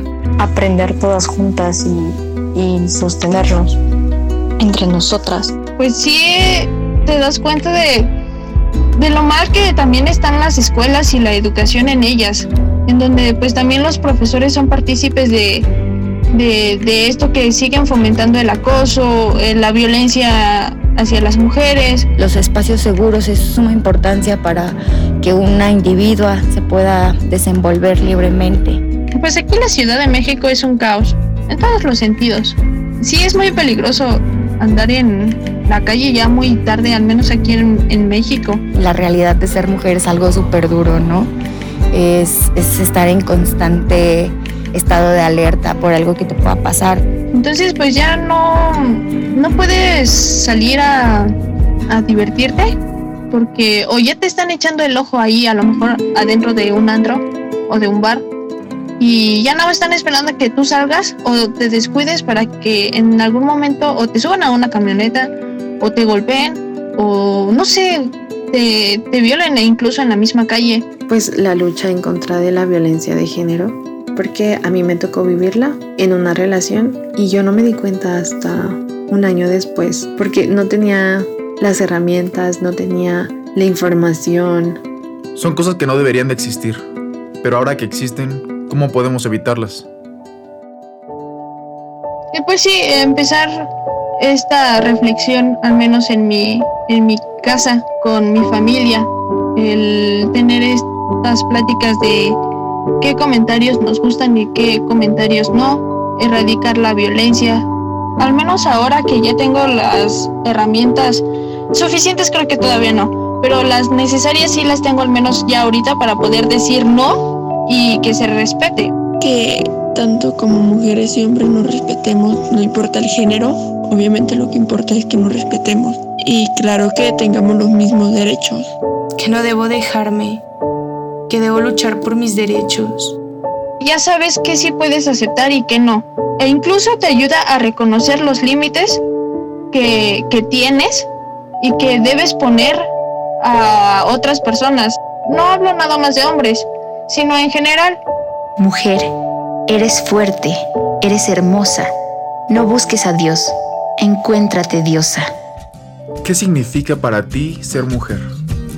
El amor propio, el amor hacia las mujeres que me rodean. El tener amor hacia nosotros, aceptarte, escucharte, conocerte, descubrirte y hacerlo constantemente porque creo que todos los días hay algo nuevo. Para mí ser mujer significa vida. Significa fuerza y valentía. Responsabilidad, amor. También significa resistencia. Em, belleza, no física, sino va más allá de todo. Me gusta mirarme mucho en los espejos. Y, pero no, no me refiero a verme físicamente, sino ver más allá de lo que el espejo te da. Soy mujer. Sí, me gusta ser mujer.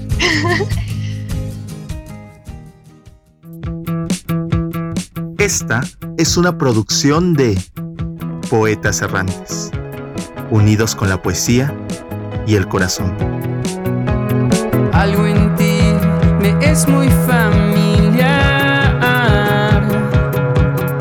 Hay algo en este encuentro que no quiero olvidar. Poeta soy. Prisma RU. Relatamos al mundo.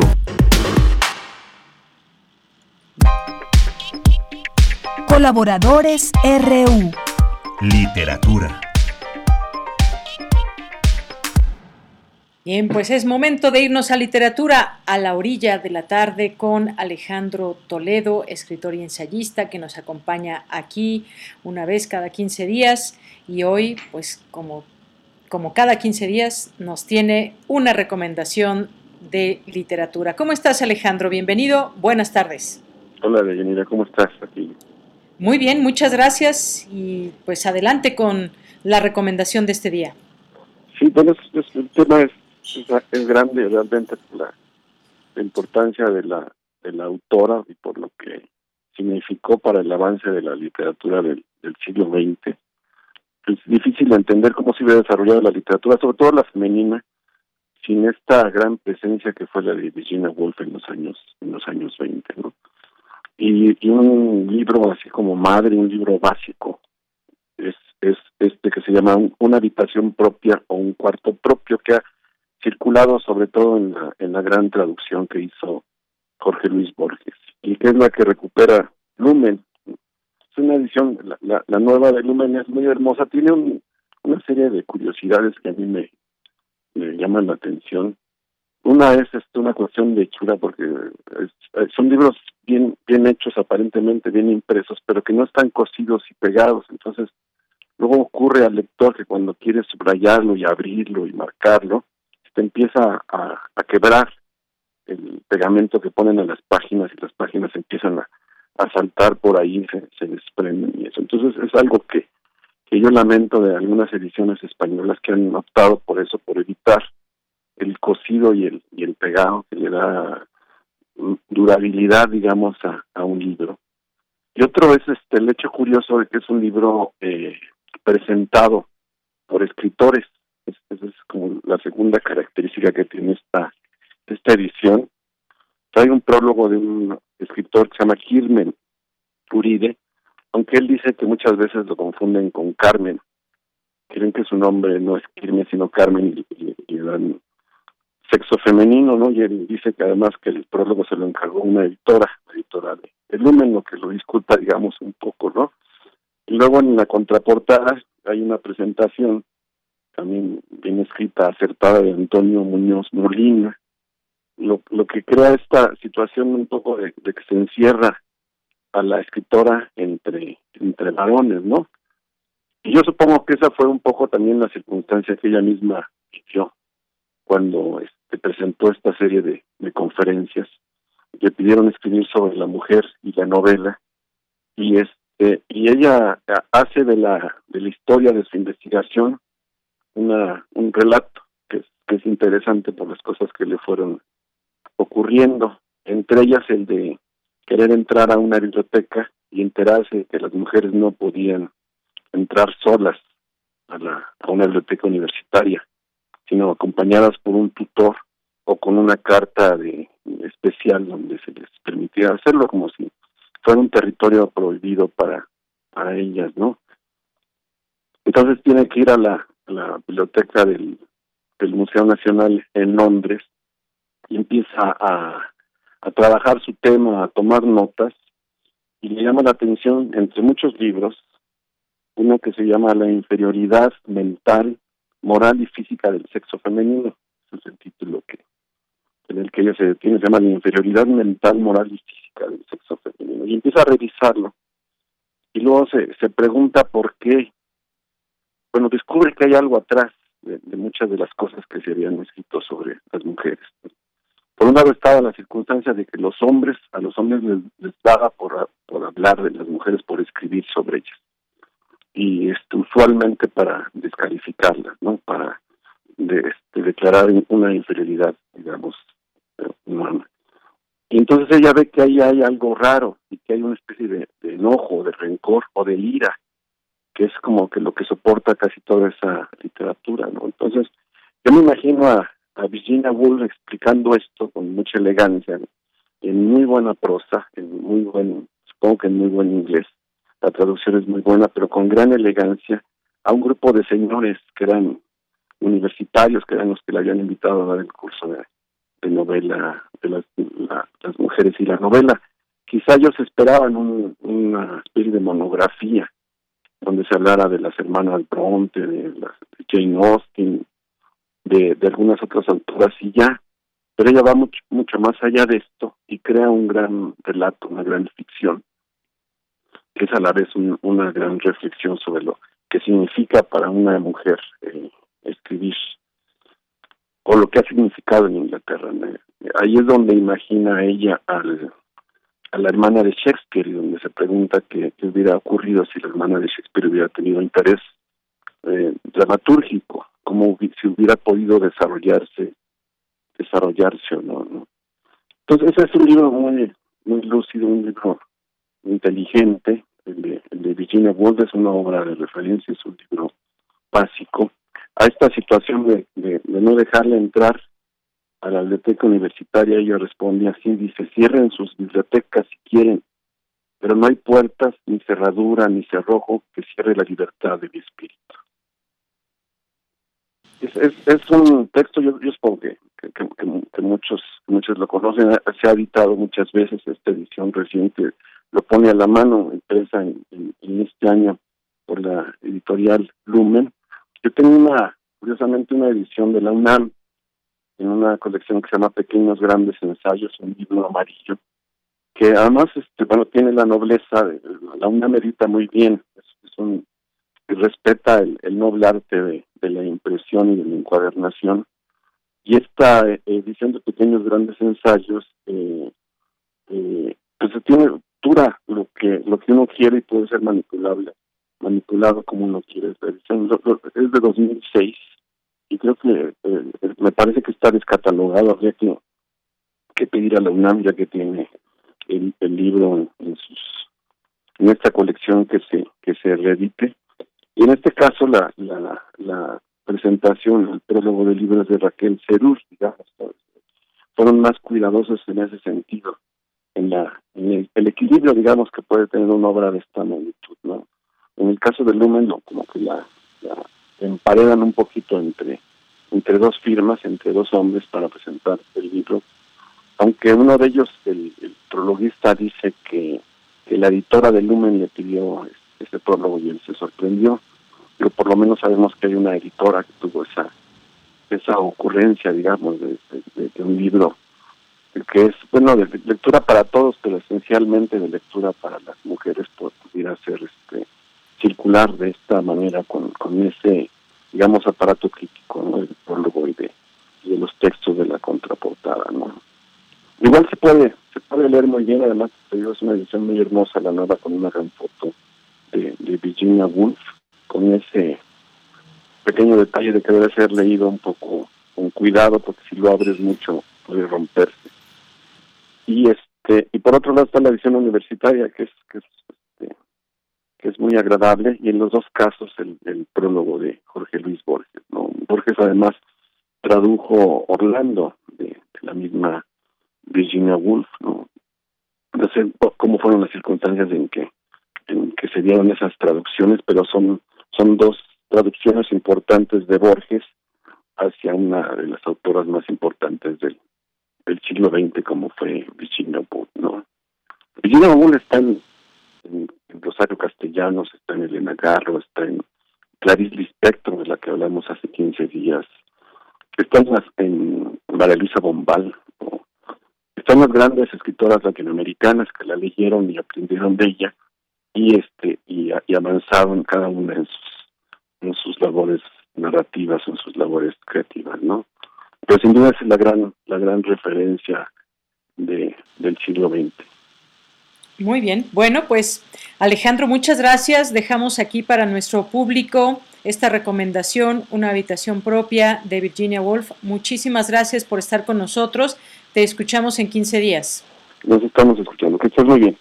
Igualmente tú, un abrazo Alejandro Toledo, escritor y ensayista, arroba Toledo Bloom, así lo encuentran en Twitter. Continuamos. Cultura RU.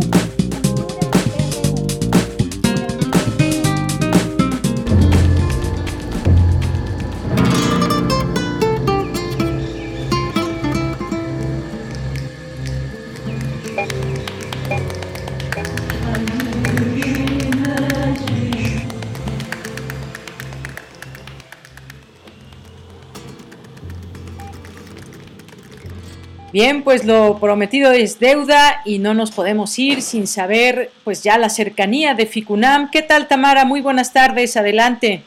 Deyanira, muy buenas tardes. Así es, ya lo adelantabas al inicio del programa. Hoy abrimos espacio al séptimo arte. Hace unos momentos se realizó una conferencia de prensa virtual para anunciar la programación del Festival Internacional de Cine de la UNAM, que seguramente, como muchos de ustedes saben, pues este festival nos ofrece un nutrido programa académico y de publicaciones involucrando a creadores con especialistas y público en general. El CICUNAM fue concebido ahí de 2011 y desde entonces, a través de la promoción del cine contemporáneo internacional, ha propiciado la exploración de nuevas tendencias y reflexión sobre el impacto del cine en nuestra sociedad de la mano de varios cómplices, entre ellos, solo por mencionar algunos, la Cátedra Bergman, la Cátedra Max Aub, el Museo Universitario Arte Contemporáneo y también el Seminario del Público del Futuro. Contarles que en esta décima segunda edición el CICUNAM regresa a las salas de cine. Recordemos que la edición número 10 fue la última actividad presencial que realizó Cultura UNAM para y para la edición 11 se optó por hacerlo de manera virtual y ahora en esta edición número 12 se realizarán proyecciones en espacios al aire libre, salas de cine y también en plataformas digitales, o sea, en un formato híbrido. En conferencia de prensa, la doctora Rosa Beltrán coordinadora de difusión cultural de la UNAM, externó su alegría y también la importancia de que las exhibiciones vuelvan a reunir a los públicos. Comentarles que son 171 filmes con diversas narrativas provenientes de 17 países, 58 de estos filmes son dirigidos o codirigidos por mujeres y participan 108 directores. Hay nuevas secciones en FICUNAM, eh, una de ellas es Umbrales, que constará de 58 títulos de cine experimental, una suerte de micromuestra. Escuchamos lo que dijo en conferencia de prensa la doctora Rosa Beltrán, coordinadora de difusión cultural de la UNAM, sobre umbrales. De alguna manera esta sección simboliza el espíritu de la UNAM y el espíritu de esta nueva gestión. Se trata del cine más vanguardista y experimental. Se trata de una sección que se enfoca en las expresiones más libres y más radicales de la vanguardia cinematográfica, donde convergen películas nacionales pero también internacionales de creadoras y creadores tanto emergentes como reconocidos. Se comisionó por el festival y presentadas por Síntesis una serie de películas que van a tener su estreno en esta edición, como una primera entrega de un programa permanente de cine experimental. ¿Qué busca esta sección? Pues busca inyectar energía y recursos a ese cine poderoso pero marginal, a ese cine que está desatendido por los fondos de producción y por las ventanas convencionales de exhibición. En términos generales, a mí, Ficunam, igual que a todos los cinéfilos, nos importa muchísimo porque esa es la ventana que nos saca de aquello otro convencional, cuadrado de esa caja que tenemos en las pantallas en casa y nos lleva a vivir las experiencias más distintas en los distintos temas también de actualidad. Por ejemplo, estas películas incluyen la reflexión en temas como el cambio climático, la violencia y la desigualdad, las cuestiones de género, los distintos feminismos, las experiencias del cuerpo tan contemporáneas, el deseo, la reflexión sobre la existencia hoy día, cuánto vale y qué significa, y también la sensorialidad que provoca el cine. De alguna manera esta sección... La estructura total de la sección se conforma de la siguiente manera. Umbral Cero Punto Síntesis, que es el programa de comisionado de cine experimental, lo que hablaba al principio la doctora Rosa Beltrán. También está Umbral Expandido, desbordando el umbral de la pantalla, que es cine expandido con conferencias performáticas, espectáculos y video instalaciones. También está Umbral Laura Huertas Millán, un enfoque en una de las filmografías más estimulantes de la escena experimental latinoamericana. Está 10 umbrales, que son 10 programas curados de cine experimental contemporáneo en diálogo con estrenos y clásicos del género. Además, habrá una publicación impresa exclusiva y bilingüe conformada por contribuciones inéditas de artistas y cineastas sobre sus procesos de investigación y creación, además de textos curatoriales que acompañan cada programa de la muestra. Una retrospectiva muy pertinente, además, por los tiempos que estamos viviendo, y es la retrospectiva y bueno, como cada año, antes de pasar a el siguiente audio de la conferencia que estábamos escuchando a Maximiliano Cruz, como cada año el FICUNAM presenta su sección retrospectivas, la primera dedicada a Raúl Ruiz, originario eh, de Chile, eh, pues Ruiz es considerado uno de los cineastas latinoamericanos más importantes de todos los tiempos. La retrospectiva se titula Prisma Alterado, 10 esenciales de Raúl Ruiz y eh, será realizada en asociación con TV UNAM donde se transmitirán los filmes llegando a toda la República Mexicana. Además, eh, se exhibirá en las salas del Centro Cultural Universitario, la Cineteca Nacional y en la plataforma de streaming Cine en línea de la Filmoteca de la UNAM. La segunda retrospectiva es, eh, pues celebra el cine de Larisa Shepitko, una de las más grandes cineastas de la posguerra y una de las mejores directoras soviéticas de los tiempos modernos. Para el festival para el FICUNAM, es imprescindible dedicar una retrospectiva a esta directora que trabajó en tiempos en los que la realización cinematográfica era un oficio casi exclusivamente ejercido por hombres al final de la era Khrushchev en la Unión Soviética. Escuchemos lo que dijo, ahora sí, Maximiliano Cruz, director artístico de FICUNAM, sobre esta retrospectiva.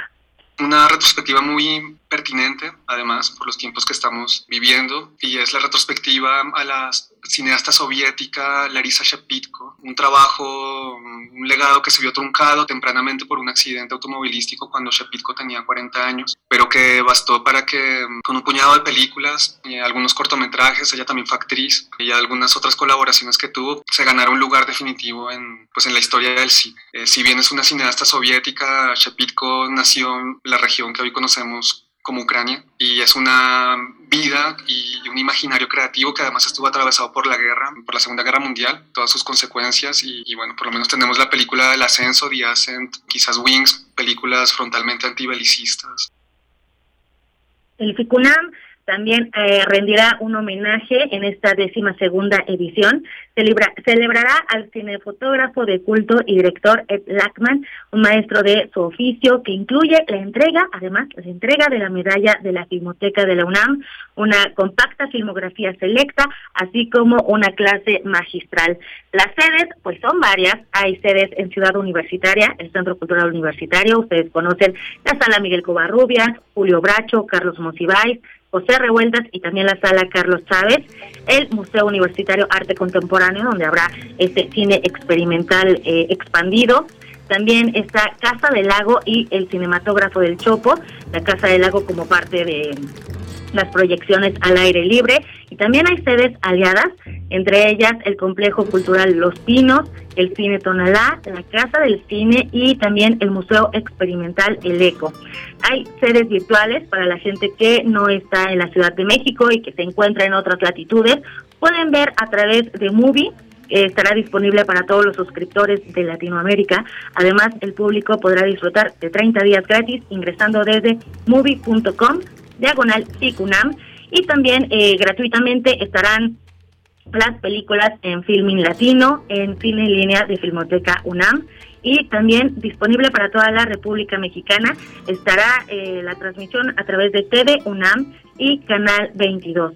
Los boletos a la venta estarán en las taquillas de las distintas sedes.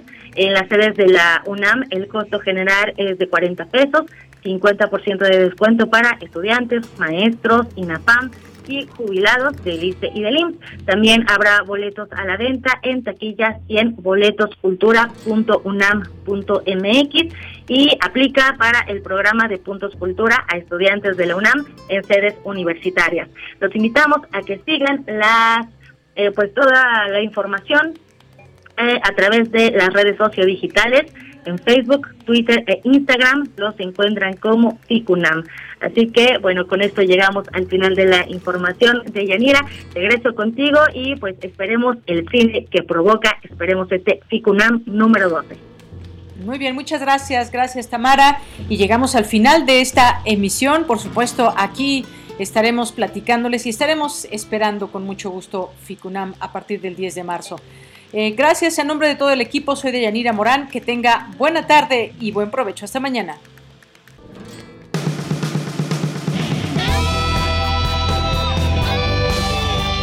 Prisma RU. Relatamos al mundo.